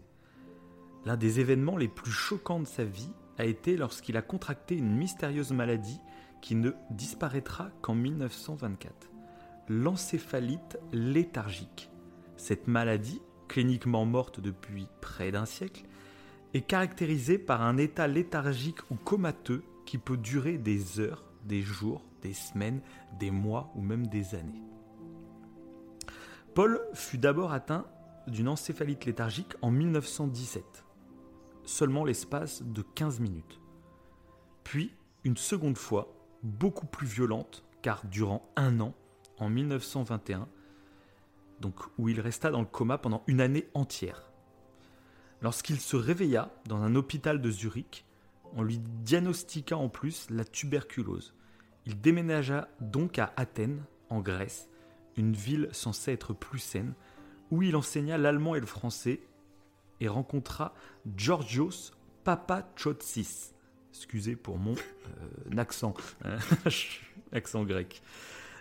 Donc c'est un de ses élèves à qui il va confier la traduction de ses journaux intimes juste avant sa mort en 1924. Celui-ci va mettre plusieurs années à traduire le journal de Paul. C'est écrit dans un allemand très rude, donc c'est pas évident. Et il va attendre encore plusieurs décennies avant de rendre public le contenu de ce journal. Je dois vous dire que si euh, Papa, Papa Adzis n'était qu'un étudiant au moment de recevoir le journal de Paul, il est devenu un homme très respectable de son époque. Il a été vice-président du mouvement européen, Conseil national de Grèce, membre fondateur de la Société philosophique grecque et professeur de philosophie et de culture. Il a beaucoup risqué en publiant le témoignage de Paul, et cela reflète à lui seul sa croyance inébranlable en son authenticité. En effet, au cours de l'année où Paul était dans le coma dans un hôpital genevois, il affirme dans son journal intime être entré dans le corps d'une autre personne, Andreas Northam, et a vécu une année entière en 3906 après Jésus-Christ, soit dans plus de 2000 ans. Une fois remis de son coma, Paul n'a parlé à personne de sa remarquable expérience parce qu'il pensait qu'il serait considéré comme un fou. Cependant, ce qu'il a fait, c'est donc écrire l'intégralité de ses souvenirs et de ce qu'il avait vu de l'avenir vers la fin de sa vie. Il a même arrêté son travail d'enseignant afin d'avoir le plus de temps possible pour écrire tous ceux dont il se souvenait. Alors, fruit des délires d'un corps particulièrement affaibli ou véritable témoignage venant tout droit du futur, chacun se fera son propre avis sur la question mais asseyez-vous confortablement au coin du feu, je m'apprête à vous faire découvrir un extrait du témoignage passionnant écrit il y a 100 ans d'une société qui, elle, ne verra le jour que dans deux millénaires. Paul raconte dans ses journaux intimes qu'il s'est réveillé en 3905, sous le nom d'Andreas, soigné par des infirmiers qui parlaient une langue nordique inconnue et où le monde avait changé à jamais. Voici ces mots extraits du livre Chronique du futur. C'est son fameux livre. Le XXe et XXIe siècle ont été marqués par les guerres mondiales, l'oppression de l'homme sur l'homme et le manque de respect pour la nature. Les valeurs changent et le consumérisme immodéré détruit la planète et les consciences humaines. Ce sont des années où le pouvoir économique et politique est détenu par un nouvel ordre mondial. La violence et la pauvreté sévissent, notamment en Afrique et en Asie. La planète est surpeuplée et Mars, la planète, devient la destination d'une colonie terrestre qui dure peu de temps, car après 60 ans, un événement catastrophique anéantira les 20 millions de personnes qui y vivent. En 2309, le vieux continent sera presque complètement anéanti par une guerre nucléaire. La population qui survit sur la planète commence à migrer et les gens du Nord arrivent dans le sud de l'Europe. Les hommes maintenant presque dépourvus sont maintenant presque dépourvus de toute forme de vie spirituelle. Suit l'âge des héros, qui pour notre postérité est l'ancien âge, au cours duquel, à la fin du XXIVe siècle, un gouvernement mondial naît apportant l'égalité et ordre. La planète n'est plus divisée en nations, et tout le monde se sent citoyen de la Terre. La Renaissance a commencé en 2894, dans un lieu situé entre la Grèce et la Macédoine, appelé la Vallée des Roses, où est né le mouvement des 200, grâce auquel ont vu le jour une nouvelle spiritualité et aussi un nouvel homme du point de vue physique, résultat d'un mode de vie différent, plus libre et plus joyeux. Vient enfin l'âge de raison, qui pour notre postérité est le nouvel ère, où se distingue un homme Alex Volki, qui en 3382 libère les hommes de la douleur et leur apprend à trouver une nouvelle spiritualité et une joie immense grâce à la méditation, si forte qu'elle est mortelle si on n'est pas prêt à la recevoir. En 3842, les premières roses bleues d'un sage jardinier fleurissent après 50 ans de tentatives dans la vallée des roses. Un avenir utopique qui prévoit aussi que l'on ne travaille que deux ans de sa vie, de 19 à 21 ans. Ensuite, chacun est libre de s'occuper de ce qui lui plaît le mieux. Il n'y a plus de concept de propriété privée, il n'y a plus de mariage au détriment de l'amour libre, sinon, pour la procréation, euh, cela doit être autorisé par l'État pour éviter la surpopulation de la planète. Est-ce le fruit de l'esprit malade de ce Suisse ou une image fidèle de ce qui nous attend vraiment dans le futur? Voilà. C'est troublant quand même. ça date de quand En fait, c'est. C'est parce que c'est. Bah, il y a plus de 100 ans.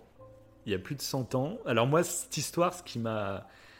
Bah, déjà, ça me passionne. Euh, je trouve ça passionnant, c'est tout. Je n'ai pas, j'y crois pas, mais je trouve ça passionnant. Mais il est juste. C'est euh, juste quoi. C'est enfin, intéressant. Et voilà, tu dis qu'il y a 100 ans, donc je serais curieux en fait de savoir euh, les connaissances de. Parce que ça a l'air d'être quelqu'un quand même de relativement érudit, qui, est enseignant. C'est pas, c'est pas le kidam qui, qui vivait dans, dans, les mines par exemple et qui n'a pas le temps d'étudier. Là, c'était quelqu'un qui, qui, semblait euh, relativement cultivé. Donc je suis je serais curieux en fait de savoir à l'époque, euh, par exemple quand il parle de colonies sur Mars, tout ça, quand on voit qu'on est en train nous, de, de se projeter, mais on est 100 ans plus tard. Euh, à l'époque, on n'avait même pas voyagé jusqu'à la Lune. Je sais, même la, conquête spatiale n'était qu'un vague projet, tu vois. Euh, donc, c'est ça qui m'a fait tilter. Ce... en plus, c'est 1924 et il va parler du problème du nucléaire.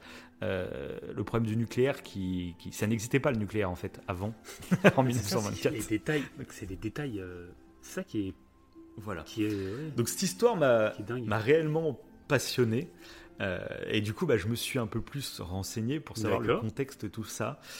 Et là, bon, je vais faire redescendre un peu la oh hype. je suis désolé, donc je, n'en sais rien. Euh, tout ce que je vous ai raconté, c'est présenté euh, comme ça. D'accord.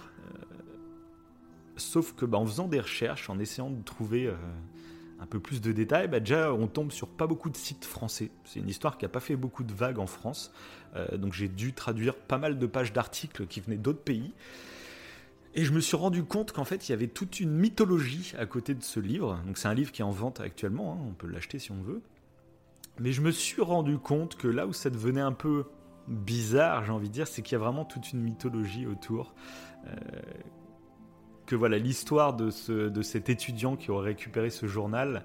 Euh, il y a toute une histoire hein, en rapport avec les nazis. Après, ça, ça, ça, dévie sur les francs-maçons qui auraient récupéré le livre et du coup qui prépareraient des choses euh, qu'il ne faut pas dévoiler, tu vois, à l'humanité. Euh, en gros, dans le livre, là, je vous ai cité qu'un petit exemple hein, de, de, ce qu'il y a dans le livre, mais dans le livre, il a vraiment noté tout ce qui lui revenait en souvenir. Donc c'est on sait beaucoup plus de choses. Hein. vous pouvez acheter le livre si vraiment vous voulez savoir tout ce qui, ce qui est dit dedans. Mais donc du coup voilà, ce qui m'a un peu fait tiquer, c'est ça, c'est qu'avant d'être publié au grand public, il y a toute cette mythologie comme quoi euh, c'est un livre qui, une fois qu'il a été traduit, il a, il a tourné de main en main, même les nazis l'auraient eu comme c'est en allemand. Euh, ouais. les nazis l'auraient eu entre les mains. un partenariat avec, société. avec le livre en fait. Et t'essayes de nous le vendre. T'as un partenaire bah Non, justement je, suis en train, justement, je suis en train de dire que ça me semble bizarre, justement. Ah, que toute cette histoire de société secrète qui, qui tend justement à, rendre crédible, en disant mince, c'est un livre. Euh, avant, euh, avant, on voulait pas le divulguer au public hein, parce que ça, c'est vraiment la vérité, tu vois. Voilà, j'ai pas réussi à trouver une preuve que, que ce soit totalement faux, mais je dis, ça sent le. Ça sent le roussi ça sent la trappe couillon, on va dire. En fait, Mais voilà, mais j'ai gardé cette histoire parce que je trouve ça passionnant. J'avais envie de parler un peu d'une histoire de voyage dans le temps et je trouve ça cool d'avoir cette. Enfin, d'essayer d'imaginer, t'imagines quelqu'un qui. Qui saurait toute nous, la. nous fait un témoignage de, dans 2000 ans, l'humanité, où, où, sera l'humanité dans 2000 ans Je sais pas, ça me fascine totalement. Et, et d'imaginer des trucs comme ça, que dans 2000 ans, la société, enfin, ça sera totalement différent. Mhm. Il se sera passé des événements de dingue. Euh, voilà, ça me fascine totalement et c'est pour ça que je voulais parler de, ce, de cette petite histoire. Ouais, c'est sympa, c'est sympa. ça fait. Ça fait un peu réfléchir, on peut le dire, on peut le dire.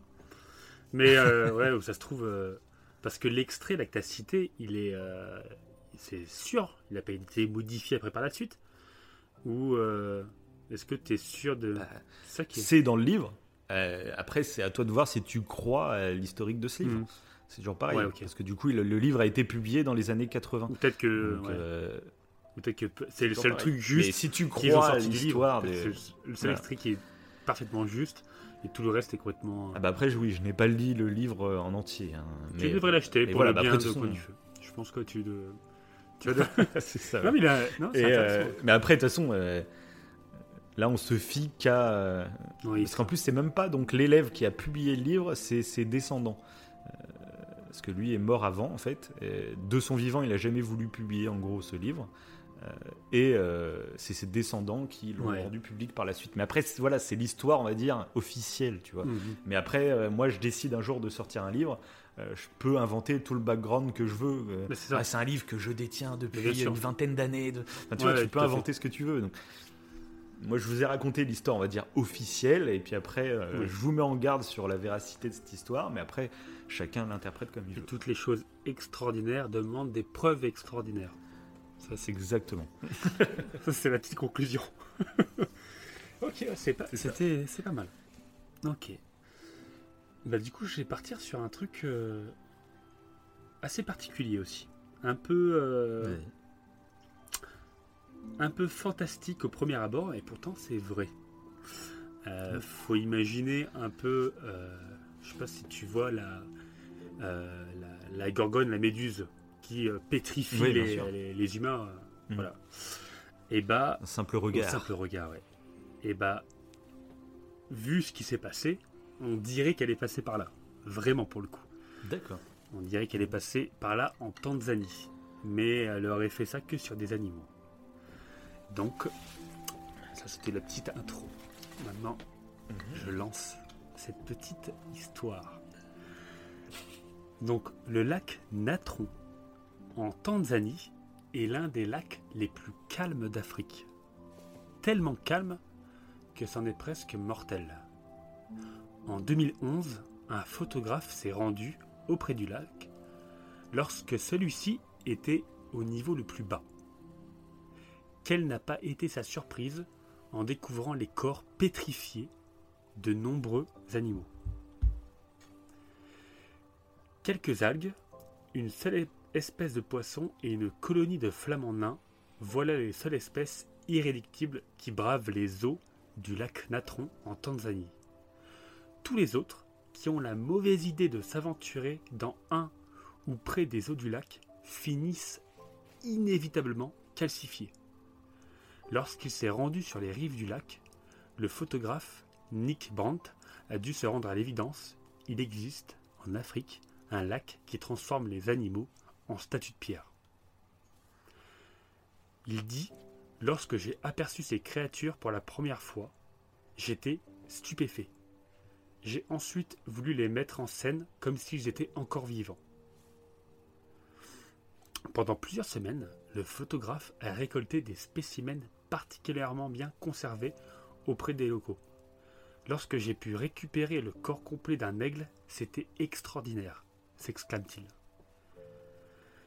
La réalité est en revanche un peu plus compliquée pour l'écosystème du lac Natron. Situé donc au nord de la Tanzanie, il est, à la différence de la plupart des lacs qui contiennent de l'eau douce, un lac salé. Autrement dit, il contient de l'eau recelant de grandes quantités de sel, ce qui permet à cette eau d'arriver dans le lac, mais lui empêche de s'en échapper. Elle peut seulement se dissiper par évaporation. Dans le monde, les lacs salés sont peu fréquents. Les plus, connus sont la mer Morte, le Grand Lac Salé en Amérique ou encore la mer Caspienne. En revanche, contrairement à ces derniers, le lac Natron est extrêmement alcalin. Cela signifie que son pH est supérieur au pH neutre qui est de 7, d'après les mesures réalisées par des scientifiques. Le pH du lac est de 10,5, soit presque aussi élevé que celui de l'ammoniac, qui est de 11,6.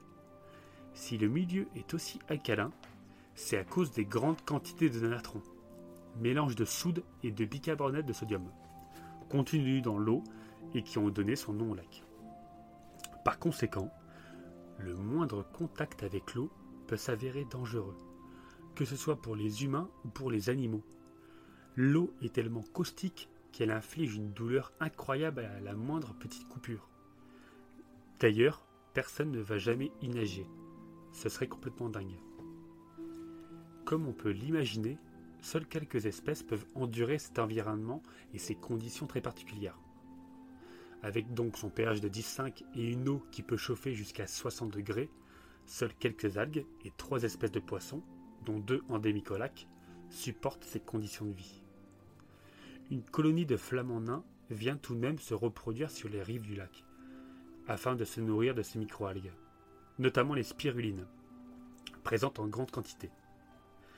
C'est d'ailleurs à cet endroit qu'a été tourné le film Les ailes pourpres, réalisé par Matthew Aberhart et Leander Ward. En revanche, de nombreuses espèces traversent à leur risque et péril ce territoire.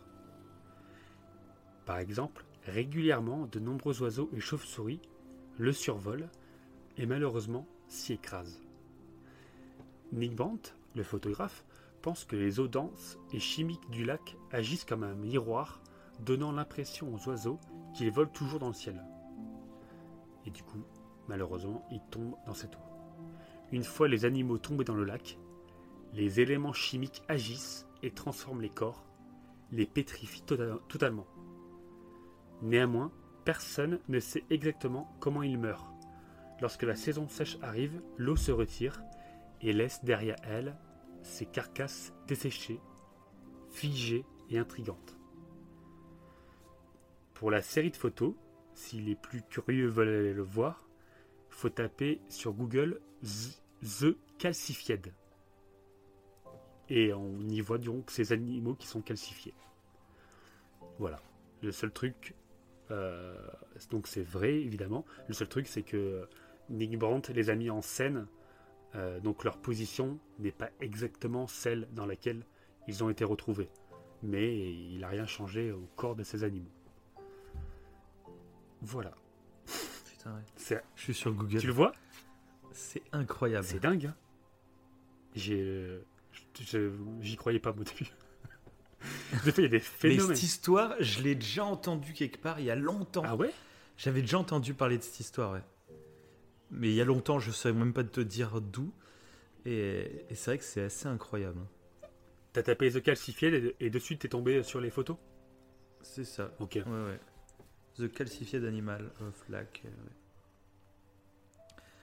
Ouais, Bon, J'invite tous les auditeurs à écouter. C'est vrai que c'est dingue. hein. ouais, ça, ouais, ça paraît. euh, Parce que on dirait vraiment des statues. C'est ça. Et c'est là que tu te rends compte que beaucoup de nos mythes et légendes, Ouais, il peut y avoir des explications tellement naturelles finalement. Euh, Parce que là, ça moi, t'a je tombe sur un lac avec ça, Ouais, euh, voilà. je, pète un câble. t'as l'impression que c'est façonné par des humains. Tu te demandes quoi en fait. Mais non, tout est naturel, ça, ça paraît, ouais. C'est vrai que souvent il y a des phénomènes qui sont complètement euh, paranormaux au premier abord et en fait euh, après plein de plein de des- Ouais, parce que d'études là, faut- parce que là c'est poussé ouais. C'est ça, faut l'étudier, ouais, c'est c'est dingue. Magnifique, magnifique petite histoire, voilà pleine de poésie finalement. c'est ça Parce que l'âme humaine ne serait-elle pas figée dans son temps? Voilà. oh là Allez, là là là Il dit n'importe quoi. Euh, bon, bah allez, à ma quatrième histoire. allez Donc là, moi, ça va être un témoignage. Voilà. ok Le témoignage d'un chauffeur de taxi Ouh. qui nous raconte une jolie petite je histoire. sens je Et, sens que euh, c'est au Japon j'ai l'impression Pas du tout. ah merde Ah bon, tu... en plus, tu Ah, croyais, j'étais non, pas du tout. Persuadé. ok Non, non. Euh, bon, bah, tu nous diras après l'histoire à quoi tu pensais, mais euh, pas du tout. ah c'est Bon. c'est non rien ok ça va être cool c'est parti c'est parti Allez, go. Je suis chauffeur de taxi et je vais vous raconter une course qui a changé ma façon de voir le monde à tout jamais. Un bel, après-midi de printemps, il y a quelques années, j'allais rentrer à la base pour débaucher, mais une dernière course est tombée. J'ai hésité à la prendre, mais j'ai finalement accepté. J'ai donc fait demi-tour et roulé en direction de celle-ci. Je suis arrivé à l'adresse et j'ai klaxonné. Après avoir attendu quelques minutes, j'ai de nouveau klaxonné. Toujours aucune réponse. J'ai hésité à partir. Mais j'ai quand même décidé de me garer et de frapper à la porte. Juste une minute, répondit une voix frêle et âgée. Je pouvais entendre quelque chose traîner sur le sol. Après une longue pause, la porte s'ouvrit enfin. Une petite femme de 90 ans se tenait devant moi. Elle portait une robe imprimée et un chapeau avec un petit voile épinglé dessus, comme quelqu'un d'un film des années 40. À ses côtés se trouvait une, petite valise en nylon. L'appartement donnait l'impression que personne n'y avait habitué depuis des années. Tous les meubles étaient recouverts de draps. Il n'y avait pas d'horloge sur les murs, pas de bibelots ou d'ustensiles sur les comptoirs. Dans le coin, il y avait un carton rempli de photos et de verreries. Voudriez-vous porter mon sac à la voiture, s'il vous plaît? dit-elle. J'ai amené la valise dans le taxi, puis je suis revenu pour aider la femme. Elle a pris mon bras et nous avons marché lentement vers le trottoir. Elle n'arrêtait pas de me remercier de ma gentillesse. Ce n'est rien, lui ai-je dit. J'essaie juste de traiter mes passagers comme je voudrais que ma mère soit traitée. Oh, vous êtes un si bon garçon, dit-elle. Quand nous sommes montés dans le taxi, elle m'a donné une adresse, non loin de l'hôpital du coin, et a ensuite demandé Pouvez-vous traverser par le centre-ville en voiture? Ce n'est pas la route la plus courte, madame, répondis-je rapidement. Oh, ça ne me dérange pas, dit-elle. Vous savez, je ne suis pas pressé, je suis en route pour l'hôpital. J'ai regardé dans le rétroviseur. Ses yeux brillaient. J'ai 90 ans et je n'ai plus de famille, continua-t-elle d'une voix douce. Le médecin dit que j'en ai plus pour très longtemps. J'ai doucement tendu la main et j'ai éteint le compteur. Quelle route voudriez-vous que je prenne, madame? J'ai demandé. Pendant les deux heures suivantes, nous avons traversé la ville. Elle m'a montré le bâtiment où elle était. Elle avait autrefois travaillé comme opérateur d'ascenseur. Nous avons traversé le quartier où elle et son mari avaient vécu quand ils étaient jeunes mariés. Elle m'a fait garer devant un entrepôt de meubles qui était autrefois une salle de bal où elle était allée danser en, en étant jeune fille. Parfois, elle me demandait de ralentir devant un bâtiment ou un coin particulier et rester assise à regarder l'obscurité sans rien dire. Elle finit par me dire Je suis fatiguée, allons-y maintenant s'il vous plaît. Nous avons conduit en silence à l'adresse qu'elle m'avait donnée. C'était un bâtiment bas, comme une petite maison de repos, avec une allée qui passait sous un portique. Deux aides-soignants sont sortis de la cabine dès que nous sommes arrivés. Ils étaient soucieux et déterminés, surveillant chacun de ses mouvements. Ils devaient l'attendre. J'ai ouvert le coffre et j'ai porté la petite valise à la porte. La femme était déjà assise dans un fauteuil roulant. Combien je vous dois? demanda-t-elle en cherchant dans son sac à main. Rien, dis-je.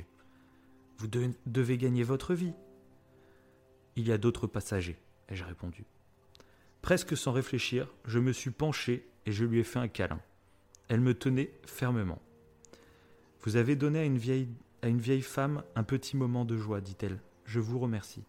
Je lui ai serré la main. Les aides-soignants l'ont amenée. Puis je suis retourné m'asseoir dans ma voiture. Derrière moi, une porte fermée. C'était le son de la fin d'une vie. Je n'ai plus pris de passagers cette journée-là. J'ai conduit sans but, perdu dans mes pensées. Pour le reste de la journée, je pouvais à peine parler. Et si cette femme avait eu un, un chauffeur en colère, ou quelqu'un qui était impatient de terminer sa journée de travail Et si j'avais refusé la course Ou si j'avais klaxonné seulement une fois avant de repartir? C'était une journée parfaitement anodine, et pour beaucoup, elle le restera. Mais pour moi, aujourd'hui, je ne pense pas avoir fait quelque chose de plus important dans ma vie. Nous sommes conditionnés à penser que nos vies tournent autour de grands moments, mais les grands moments nous surprennent souvent, magnifiquement enveloppés dans ce que d'autres peuvent considérer comme un petit moment. Les, meilleurs moments que vous vivrez se passeront avec d'autres personnes. Ce ne sera pas en achetant une voiture plus belle ou une maison plus grande. Non. Le vrai bonheur, celui qui vous transperce les tripes, celui qui vous envahit et ne vous lâche plus pendant des jours entiers, viendra lorsque vous aiderez d'autres personnes, lorsque vous effectuerez des actes bienveillants, lorsque vous abandonnerez tout superflu pour vous concentrer sur l'essentiel. Je me suis oublié l'espace de quelques heures, et c'est selon moi une des meilleures choses que j'ai pu faire dans ma vie. Donner un moment de joie à une personne qui en avait besoin. Fin de l'histoire. Génial. Génialissime. Je- J'ai surkiffé. Je l'ai trouvé Ah, aussi, cette histoire. quand je l'ai lu. oui, non, mais carrément. Pourtant, Ça fait partie, moi, de ma-. Mais je trouve- Ah oui, oui, c'est Mais- tout bête. Ouais, je le trouve. Mais ça fait partie de ma philosophie du. euh, ça sert à rien de chercher à Mais j'ai cru que c'était toi qui l'avais écrite. faire des trucs énormes. Et- Ah, ah ouais? Pas totalement. Non, non, je l'ai lu, je l'ai réarrangé sur euh, certains trucs. mais, J'étais euh, persuadé que c'était toi qui l'avais écrite. du coup, je trouvais ça encore plus émouvant, je crois. non, mais elle est émouvante, toi. Non, non, non, je veux pas, je veux pas me, me, donner des fleurs. Alors Dis-le, c'est toi. Dis-le. Non, non, non. je rigole, bah je non. rigole. Tu vas avoir des Mais problèmes. voilà, ça, fait, ça rejoint vraiment une philosophie Mm. de vie que, que je partage, du euh, bah déjà rien qu'apprécier certains moments euh, qui peuvent paraître anodins, et puis même euh, faire sourire quelqu'un, euh, un tout petit truc qui peut paraître vraiment euh, comme quelque chose de banal, bah, des fois ça a des conséquences beaucoup plus importantes que ce qu'on peut imaginer, et, euh, et puis voilà, ça, ça sert à rien de toujours vouloir plaire par exemple au plus grand nombre, il suffit de Mm. de changer la vie, on va dire, de, de une ou deux personnes, c'est déjà quelque chose de, fou, quoi. Donc euh, voilà, voilà. Et c'est vrai que c'est tout bête, hein, même des fois. euh, je trouve quand tu, par exemple, je sais pas moi, en voiture, tu arrives à un passage piéton, tu vois qu'il y a une personne qui veut passer, tu t'arrêtes, la Mhm. personne passe et elle te fait un sourire. Je Mhm. trouve que rien que ça, c'est vraiment Ah oui, c'est vrai, c'est des petits détails. C'est Mmh, détail. c'est ça. Plutôt que s'énerver, euh, je sais pas, euh, des fois euh, la, la colère c'est comme contagieux. Je parlais de la manie, Ouais, la sûr. danse mais la colère c'est contagieux, je trouve surtout en voiture. Et là, des fois, les petits Mhm. sourires comme ça en voiture et tout, cette courtoisie fait que ça fait du C'est bien un en fait. truc tout bête, mais oui, Ouais. bien sûr, c'est ça, exactement, c'est ça. Non, c'était une belle histoire. Donc voilà. Ah, mais non, on a de tout là. C'est l'histoire. euh, c'est- Ah oui, mais c'est- ça. Là, c'est- vraiment. euh, C'est génial ça.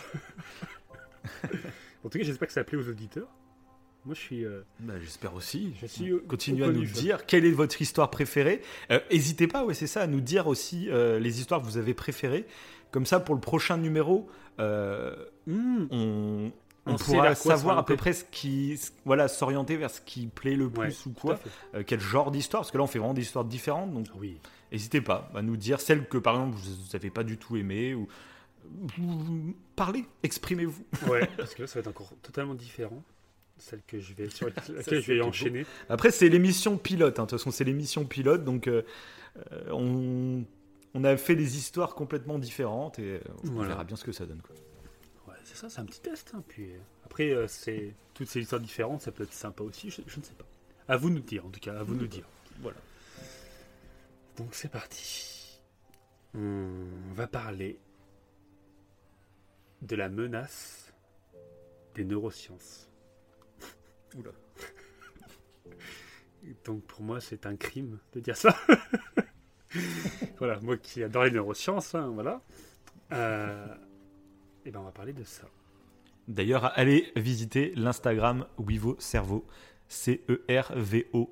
C'est une petite masterclass. Merci, hein, voilà. t'es gentil de me faire un petit peu de pub. Ah bah, faut Mais bien vendre un peu ton petit. C'est ça, mais là je pense qu'après cette histoire, plus personne va vouloir aller voir. Ah, d'accord. Non, ok. je pense pas, je Bah, pense pour ça, faisons la, faisons la pub avant. maintenant, faites une pause, prenez un café. Allez, c'est parti. Donc, est-ce que les neurosciences sont donc une menace Durant la première moitié du XXe siècle, les idées de Simon Freud ont dominé les explications du fonctionnement de l'esprit humain. Selon lui, nos motivations restent enfouies dans notre inconscient. Elles sont soustraites à la conscience par une force répressive. En gros, l'appareil exécutif de l'esprit, ce qu'il appelle le moi, le conscient, rejette toute pulsion inconsciente, ce qu'il appelle le ça. Et ça, ça pourrait entraîner un comportement incompatible avec la conception civilisée que nous avons nous-mêmes.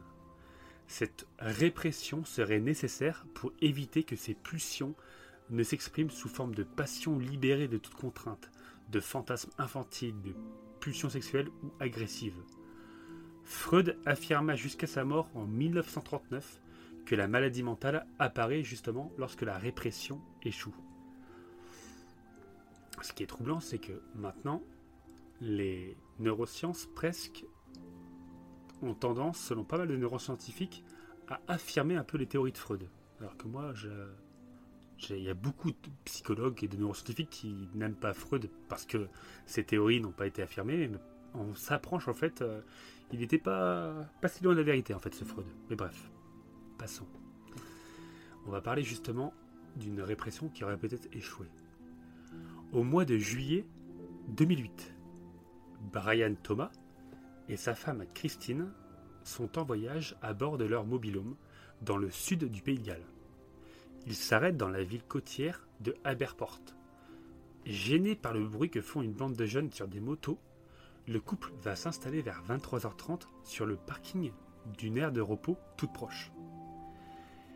Au cours de cette nuit, Brian Thomas rêve qu'un des jeunes de la bande fait irruption dans leur caravane. En état de somnambulisme, il confond sa femme avec l'intrus imaginaire et la tue. Telle sera du moins sa version des faits. 16 mois plus tard, Thomas comparé en justice pour meurtre. Un expert psychiatre expliquera que l'accusé ne savait pas qu'il étranglait sa femme, car Brian est somnambule depuis son enfance. Il sera donc innocenté. De tels cas nous obligent à réfléchir à ce qu'est la responsabilité individuelle, car le somnambulisme n'est pas la seule situation où nous pourrions avoir beaucoup moins d'influence consciente sur nos actes que nous le pensons. Sur la base de nos connaissances sur le cerveau, certains neuroscientifiques et philosophes prétendent que nous serions tous plus ou moins dans des états mentaux proches du somnambulisme, même réveillés, comme moi et Davin actuellement, et parfaitement conscients. En fait, nous ne serions aucunement maîtres de nos destinées et de nos décisions. En clair, le libre arbitre serait une illusion. Le comportement humain résulterait de liens de cause à effet sur lesquels nous n'aurions aucune prise dans l'univers. Il n'y aurait aucune place pour la liberté. Certaines études neuroscientifiques semblent donner foi à cet argument. Elles laissent penser que des décisions conscientes ne seraient pas toujours aux commandes de nos actes. Ces derniers résulteraient d'une série de processus neuronaux et nous formerions nos intentions d'agir après coup, une fois l'acte accompli ou en cours de réalisation. Quant en cerveau, il piloterait nos faits et gestes sans l'aide de la conscience. L'impression d'avoir notre mot à dire, là-dedans, ne serait qu'illusoire, comme si la conscience venait après l'action. Et non l'inverse comme tout le monde le pense. Tous les neuroscientifiques ne se souscrivent pas à ce point de vue, et le débat autour de la liberté de conscience est loin d'être tranché. Mais que se passerait-il si les gens, à tort ou à raison, cesseraient de croire en ce fameux libre arbitre? Quel effet sera aurait-il sur le fonctionnement de la société? Pour obtenir des réponses à ces questions, une série d'expériences ont été réalisées avec des résultats plutôt inquiétants. Des enquêtes le montrent, plus une personne doute de l'autonomie de l'individu, moins elle est, encline à demander une condamnation pour un délit, car nul ne devrait payer pour un acte auquel il ne peut rien. Tel l'exemple de Paul qui a tué sa femme en état de somnambulisme. Pour faire bref, une des expériences consistait en cela. Tous lisaient l'histoire fictive d'un homme en ayant tué un autre dans une bagarre. Ceux ayant été confrontés à des arguments contre le libre arbitre ont alors prononcé une peine d'emprisonnement deux fois moins lourde que ceux chez qui la croyance en la liberté individuelle n'avait pas été ébranlée.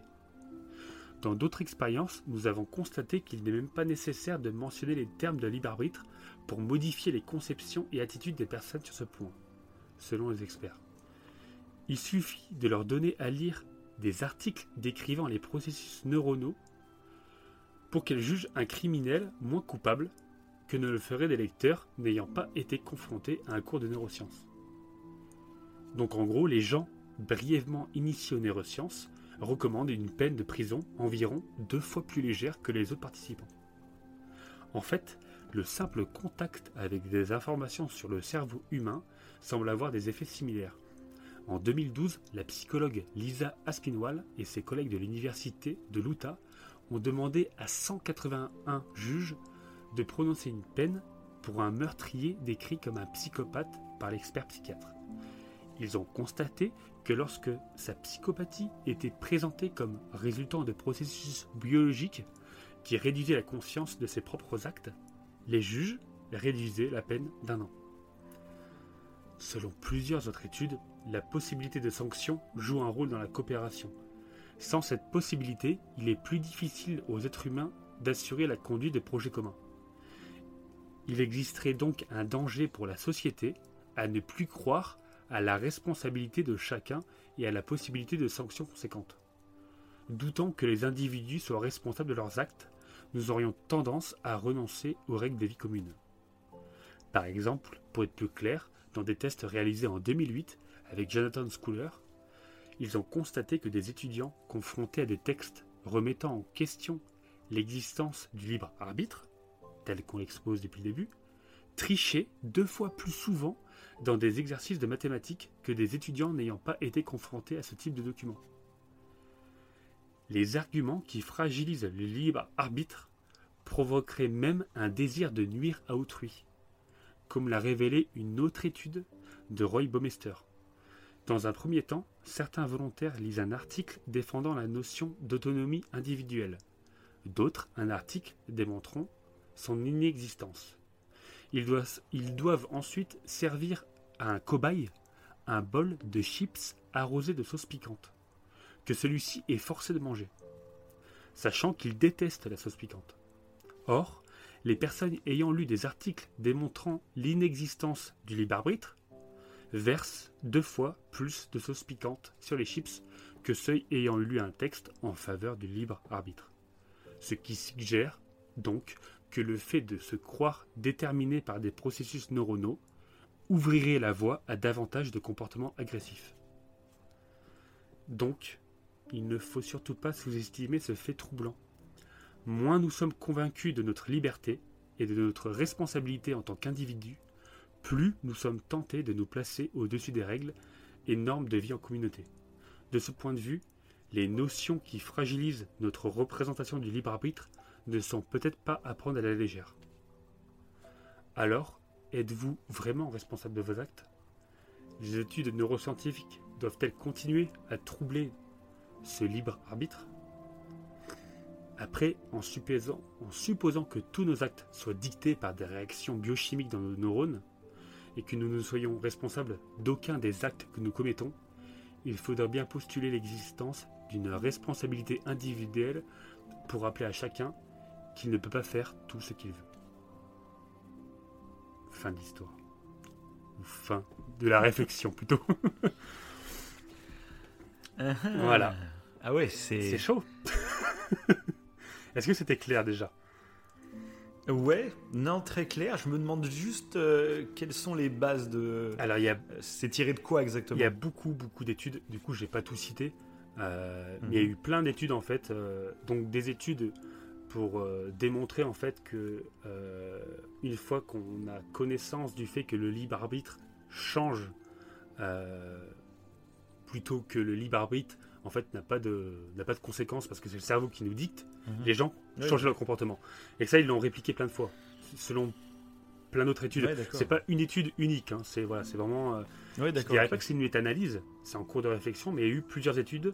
Et voilà, si, c'est c'est- si, c'est une méta-analyse, parce qu'ils ont, ré- ils ont repris plusieurs études différentes pour en faire ce, Mhm. cette théorie. Et en fait, ils, ils posent la question est-ce que, du coup, euh, si on a d'autres études neuroscientifiques qui démontrent qu'en fait, bah, c'est le cerveau qui nous commande avant euh, la réflexion, est-ce que c'est bien d'en parler? Parce que, du coup, ça rendrait les gens plus agressifs, pour un peu ab- abréger ce qui est dit. Quoi. Et Ouais, du sûr. coup, là, c'est troublant, je trouve. C'est ouais. troublant, la question se pose. Mais bon, c'est à méditer en fait. Parce qu'il n'y a pas de réponse. Ouais, ouais.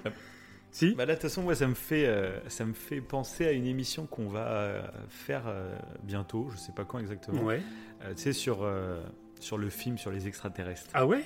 Où je pense que ça va être un film qui va être très intéressant parce que ça ça m'a forcé à me penser prendre du recul, tu vois, sur, sur nous-mêmes, sur ce qui crée notre réalité, Mhm. comme on a l'impression de la voir. Il y a certains trucs en prenant du recul qu'on se rend compte que c'est une réalité qu'on se crée nous-mêmes en fait. Euh, et du coup, ce film, je pense que ça sera en rapport un peu avec euh, cette histoire que tu viens de raconter. Et, et ça va être intéressant, toi, maintenant, avec un peu tout, Ouais. euh, tout ton background neuroscientifique. J'aurai des questions à poser. Peut-être que tu pourras pas Oui. répondre à tout. Mais peut-être que tu auras un avis un peu plus poussé que moi, du coup. Donc, euh, bah, je vous invite à vous abonner hein, pour euh, cette émission où on rentrera bien en détail, justement, sur, euh, Ah, ça peut être- sur ça les extraterrestres et sur la réalité comme on, on l'aperçoit de revoir ce qui, film, en plus. qui peut être Ouais, carrément. ouais. voilà, mais on va pas vous dire quel film exactement pour le moment. Ça sera la surprise, mais c'est dans les dans les mois, enfin dans les semaines même qui arrivent. hein, bientôt, ça devrait pas trop tarder. Après, là, pour, euh, sur le fait divers, enfin sur le, cette bêta-analyse, on va dire ça comme ça, que je viens de dénoncer, Mhm. ils sont allés assez loin. Et euh, pour l'instant, euh, de ce que je dis au début, du coup, c'est qu'il y a des, des études neuroscientifiques qui se rapprochent de ce que disait Freud. Et qu'en gros, en fait, c'est l'incon... il y aurait une bataille entre l'inconscient et la conscient. Et la conscience. Mhm. Et du coup, s'il y a cette bataille, en fait, il y a un libre arbitre, d'une certaine manière. Parce que s'il y a cette bataille entre le- la conscience et l'inconscient, on, on peut. euh, euh, voilà. L'étude nous dit pas, ok, bah, si je tue quelqu'un, euh, bah, en fait, c'est pas moi, c'est mon cerveau. C'est ce que ça Mhm. peut prétendre. Mais non, en fait, on a quand même une partie euh, évidemment morale. Mais euh, ils disent que les, les questionnements sur ce sujet-là font quand ça augmente quand même l'ag- l'agressivité des personnes. Ça, hallucinant à quel point les je sais pas des, des textes des suggestions font qu'on change de comportement euh, Ouais, sans c'est rendre compte forcément ça en ouais, plus. Ouais, c'est ça tout à fait c'est assez intriguant donc c'est pour ça que voilà je voulais faire un, un bon. fait divers sur le cerveau et, C'est et clair. voilà donc voilà Et bah parfait. Donc là, on va passer à ma dernière petite histoire Mhm. déjà. Ça passe ça vite. passe vite hein. mais ça, Donc ça là, c'est une ça histoire. 1h30 ça passe vite en fait euh, Oui, c'est vrai. bizarre quoi ça passe trop vite ouais. C'est clair. Et donc là, ça va être une petite histoire qui est vraiment courte pour le coup, pour la fin. Euh, et c'est pas une histoire vraie, c'est un petit conte que j'ai découvert et que j'ai trouvé super sympa. Voilà. Donc je voulais terminer comme ça avec une petite note positive et, euh, et un petit conte, une petite histoire toute mignonne. ok Voilà. Allez, c'est parti. Il y a longtemps, dans un petit village lointain, il y avait un endroit connu sous le nom de Maison aux mille miroirs. Un petit chien heureux a appris l'existence de cet endroit et a décidé de le visiter. Quand il est arrivé, il a rebondi joyeusement dans les escaliers menant à la porte de la maison. Il regarda à travers l'embrasure de la porte, les oreilles relevées et sa queue remuant aussi vite que possible. À sa grande surprise, il s'est retrouvé à regarder mille autres petits chiens heureux avec leur queue qui remuait aussi vite que la sienne. Il a fait un grand sourire et a été répondu avec mille grands sourires tout aussi chaleureux et amicaux.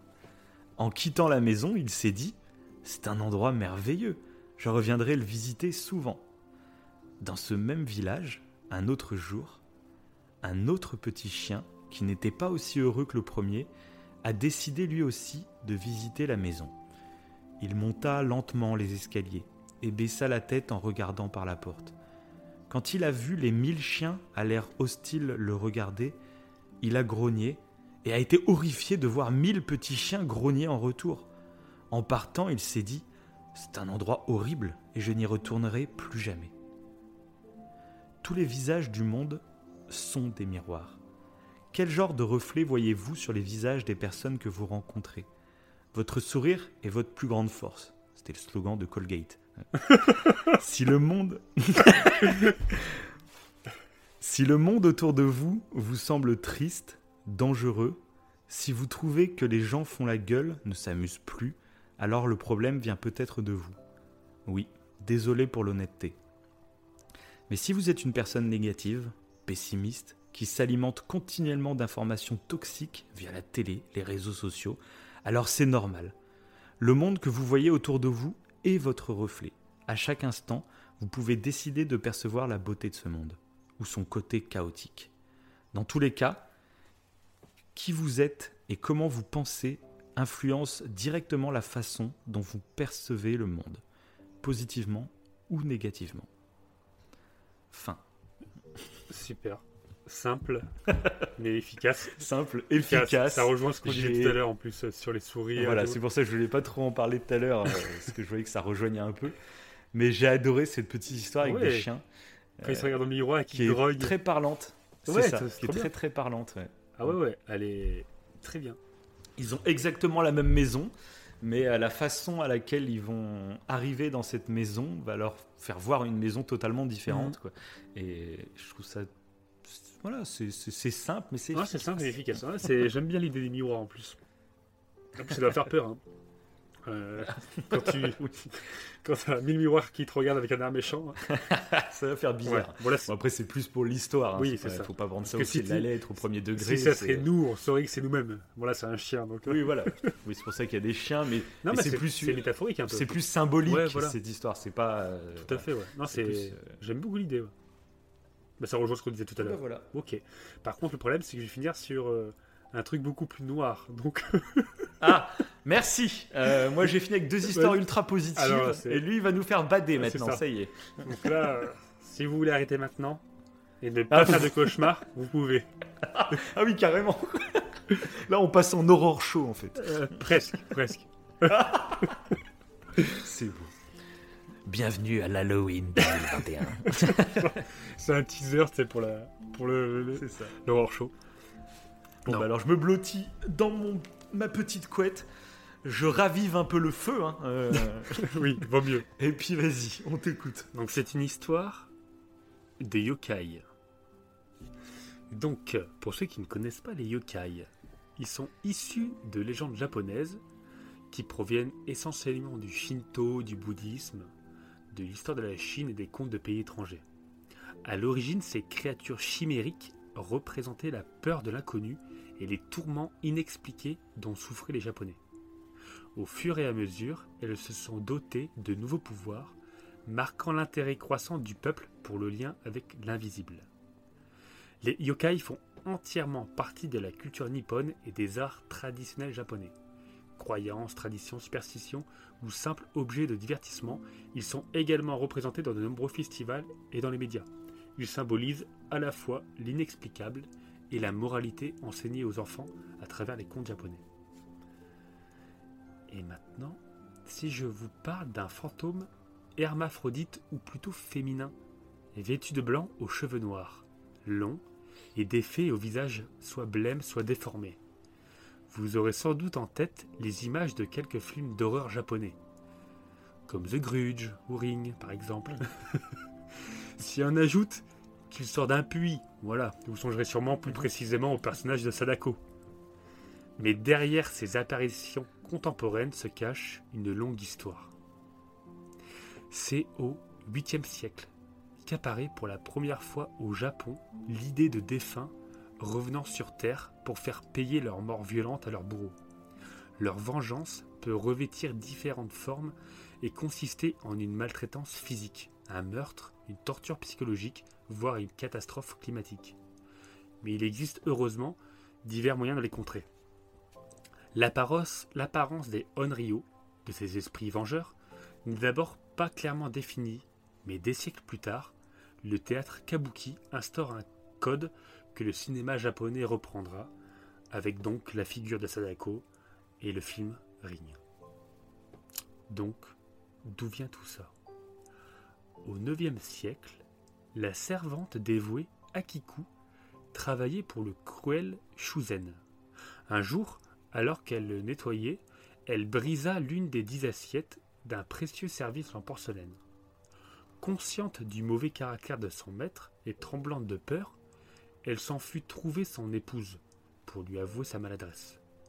Mais la femme prévint son mari, qui entra dans une colère noire et ne toléra pas l'erreur de sa servante.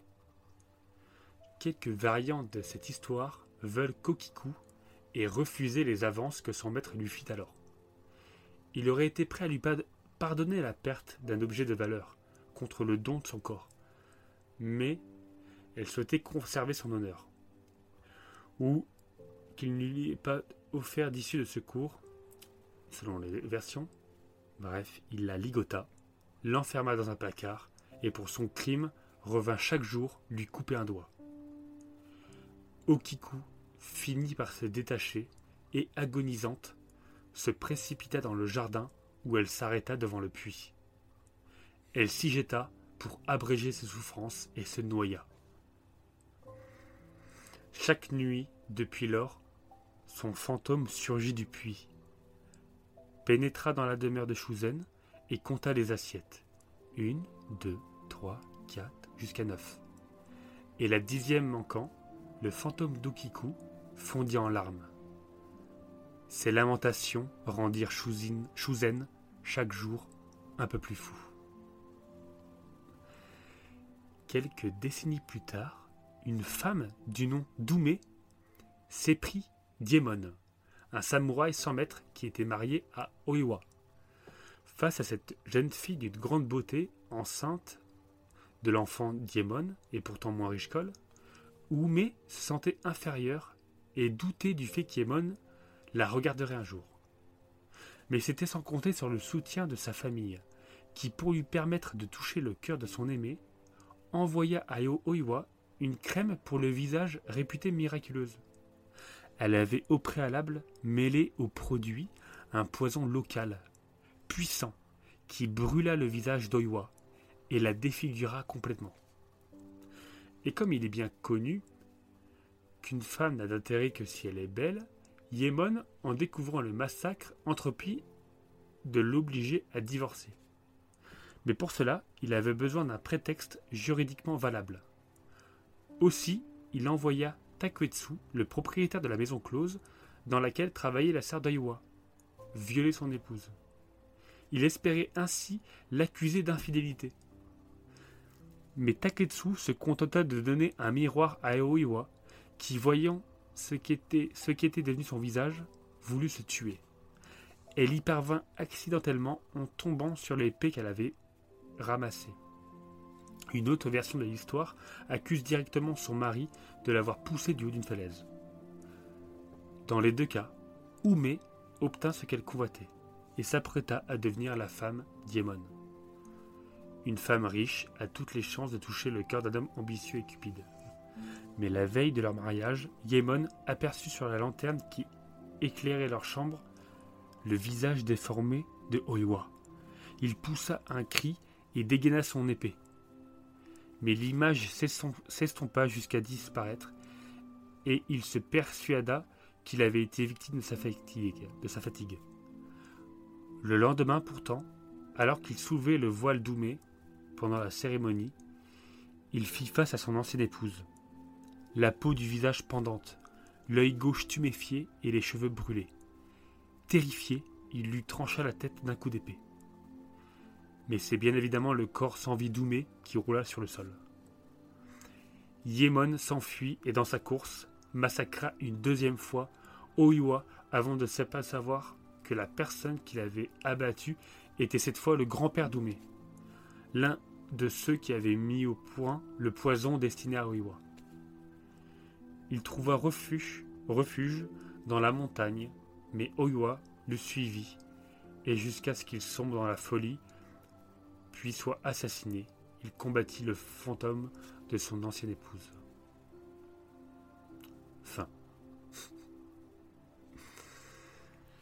ouais. Sadako. Sadako. Et du coup, les Sadako, toutes les. Dans The Grudge, je sais plus comment s'appelle dans The Grudge, c'est tiré un peu de ces deux légendes et surtout, plus précisément, euh, bah, Ring, c'est tiré d'Okiku, la première histoire. Et c'est deux yokai qui sont liés à ces histoires un peu, un peu troublantes. Ah, c'est... Moi, faut le dire à nos auditeurs, euh, Ring, la version euh, japonaise, c'est le premier film d'horreur que j'ai vu quand j'étais adolescent, quand je sais plus quel âge j'avais. C'est un des meilleurs. Je serais curieux de le revoir en plus, la version japonaise, tu vois. mais ouais, moi, ce... je m'en rappelle, cette petite qui sort du puits là. Mmh. c'est terrifiant et c'est vraiment l'image des fantômes moi qui me fait le plus flipper même aujourd'hui. hein. C'est rester ces gamines avec les cheveux devant la ouais, tête là. Mais c'est truc. horreur. Maintenant, tous les, euh, presque tous les films d'horreur presque utilisent un peu ce. C'est devenu super commun, quoi. Alors Ouais, qu'avant, ouais, c'était vraiment vrai les précurseurs, quoi. Ring. euh, Maintenant, Ouais. euh, moi aussi, ça me. Ça, ça m'effraie. Regarde autour de toi s'il n'y a pas une petite fille avec des cheveux devant la tête. Quelle horreur. Ah, Ah ouais, c'est ça, c'est ça, le vieux son. c'est le son de The Grudge. Bon bah c'était beau tout ça. Ça y est, Voilà. on n'a plus d'histoire, c'est déjà terminé. Mhm. Et c'est J'ai envie de pleurer, j'ai envie de pleurer. Et top 5 histoires, c'est pas mal. Enfin, top 5. Les 5 histoires, je, je, je sais pas si on l'appellera top 5 histoires. Bah ouais, on va réfléchir à euh, comment on va l'appeler du coup, mais, euh, mais ouais, je pense que c'était plutôt cool. Ouais, et du Mhm. coup, il y avait vraiment un petit peu de tout. Donc, euh, Bah là c'était, là on a fait du varié. hein. ah, c'est ça Euh, avec des façons différentes de raconter. Euh, c'était vraiment, euh, c'était vraiment cool. Donc j'espère que ça vous a plu. Ouais, dites-nous. Euh, C'est important. Dites-nous, parce que comme c'est une première émission dans le genre, euh, mais je pense, moi j'ai adoré la faire, donc euh, je Ouais, moi pense qu'on en refera. Ouais, je pense aussi. Ça, ça peut être un petit rendez-vous assez cool qu'on se programme de temps en temps. Donc un peu euh, comme toutes nos émissions, hein, vous l'avez remarqué, hein, euh, on ne peut pas vous dire quand sera la prochaine, donc abonnez-vous et euh, ça sera peut-être dans, dans deux mois, dans trois mois, on ne sait pas. Euh, ça va falloir retrouver parce qu'en fait ça, moi c'est des histoires vraiment, ça fait quoi? Ça fait ça fait quoi? Deux mois à peu près qu'on en a parlé au tout Oui. début? Donc moi ça fait deux mois que chaque jour en fait, je, dès qu'il y a une histoire qui me parle, tu vois, je la, je mets la de mets de côté. Donc Ouais. Ouais, donc là, moi, je vais, je vais faire pareil. J'ai- J'aime pas, tu sais, euh, bon, allez, je prends une heure et puis je vais fouiller comme un taré parce que là, tu trouves des histoires euh, Ouais, qui... parce qu'il faut en trouver. Moi, je préfère qu'on prenne notre temps ouais c'est beaucoup mieux. et que sur deux ou trois mois, eh ben, en fait, on retienne les histoires qui vraiment nous, nous impactent. Euh, je trouve ça plus intéressant, tu vois, parce que ce sera plus des histoires qui vraiment nous ont fait un truc plus que, bon, faut trouver des histoires. Donc, Oui, clairement. allez, je trouve ce que je peux, quoi. D'ailleurs, moi, certaines histoires, on va parler celle des yokai, mais euh, celle un peu sur le- la psychologie, c'était sur le site Cerveau et Psycho, qui est génialissime. D'accord. Voilà. Et j'adore tellement que je me suis abonné à, à ce site. C'est moins bien que Oui, vos cerveaux, quand même. Ah oui, c'est vrai, parce que oui, vos cerveaux est quand même beaucoup plus quali, mais Il est à la pointe, c'est à la pointe de la science, puis- hein, Oui, vos cerveaux. c'est totalement euh, du bénévolat. hein, Il n'y a, pas d'abonnement. Non, dis- dis-le que tu gagnes des millions. Oui, oui, je, je gagne ma vie grâce à ça. Ah, ça serait beau, ça serait tellement beau. Ah, c'est clair. Bon, allez, sur ce, Ouais, bonne soirée à toutes et tous, en euh, espérant vous avoir divertis ce soir. clairement. Et, euh, et à la prochaine. Ciao.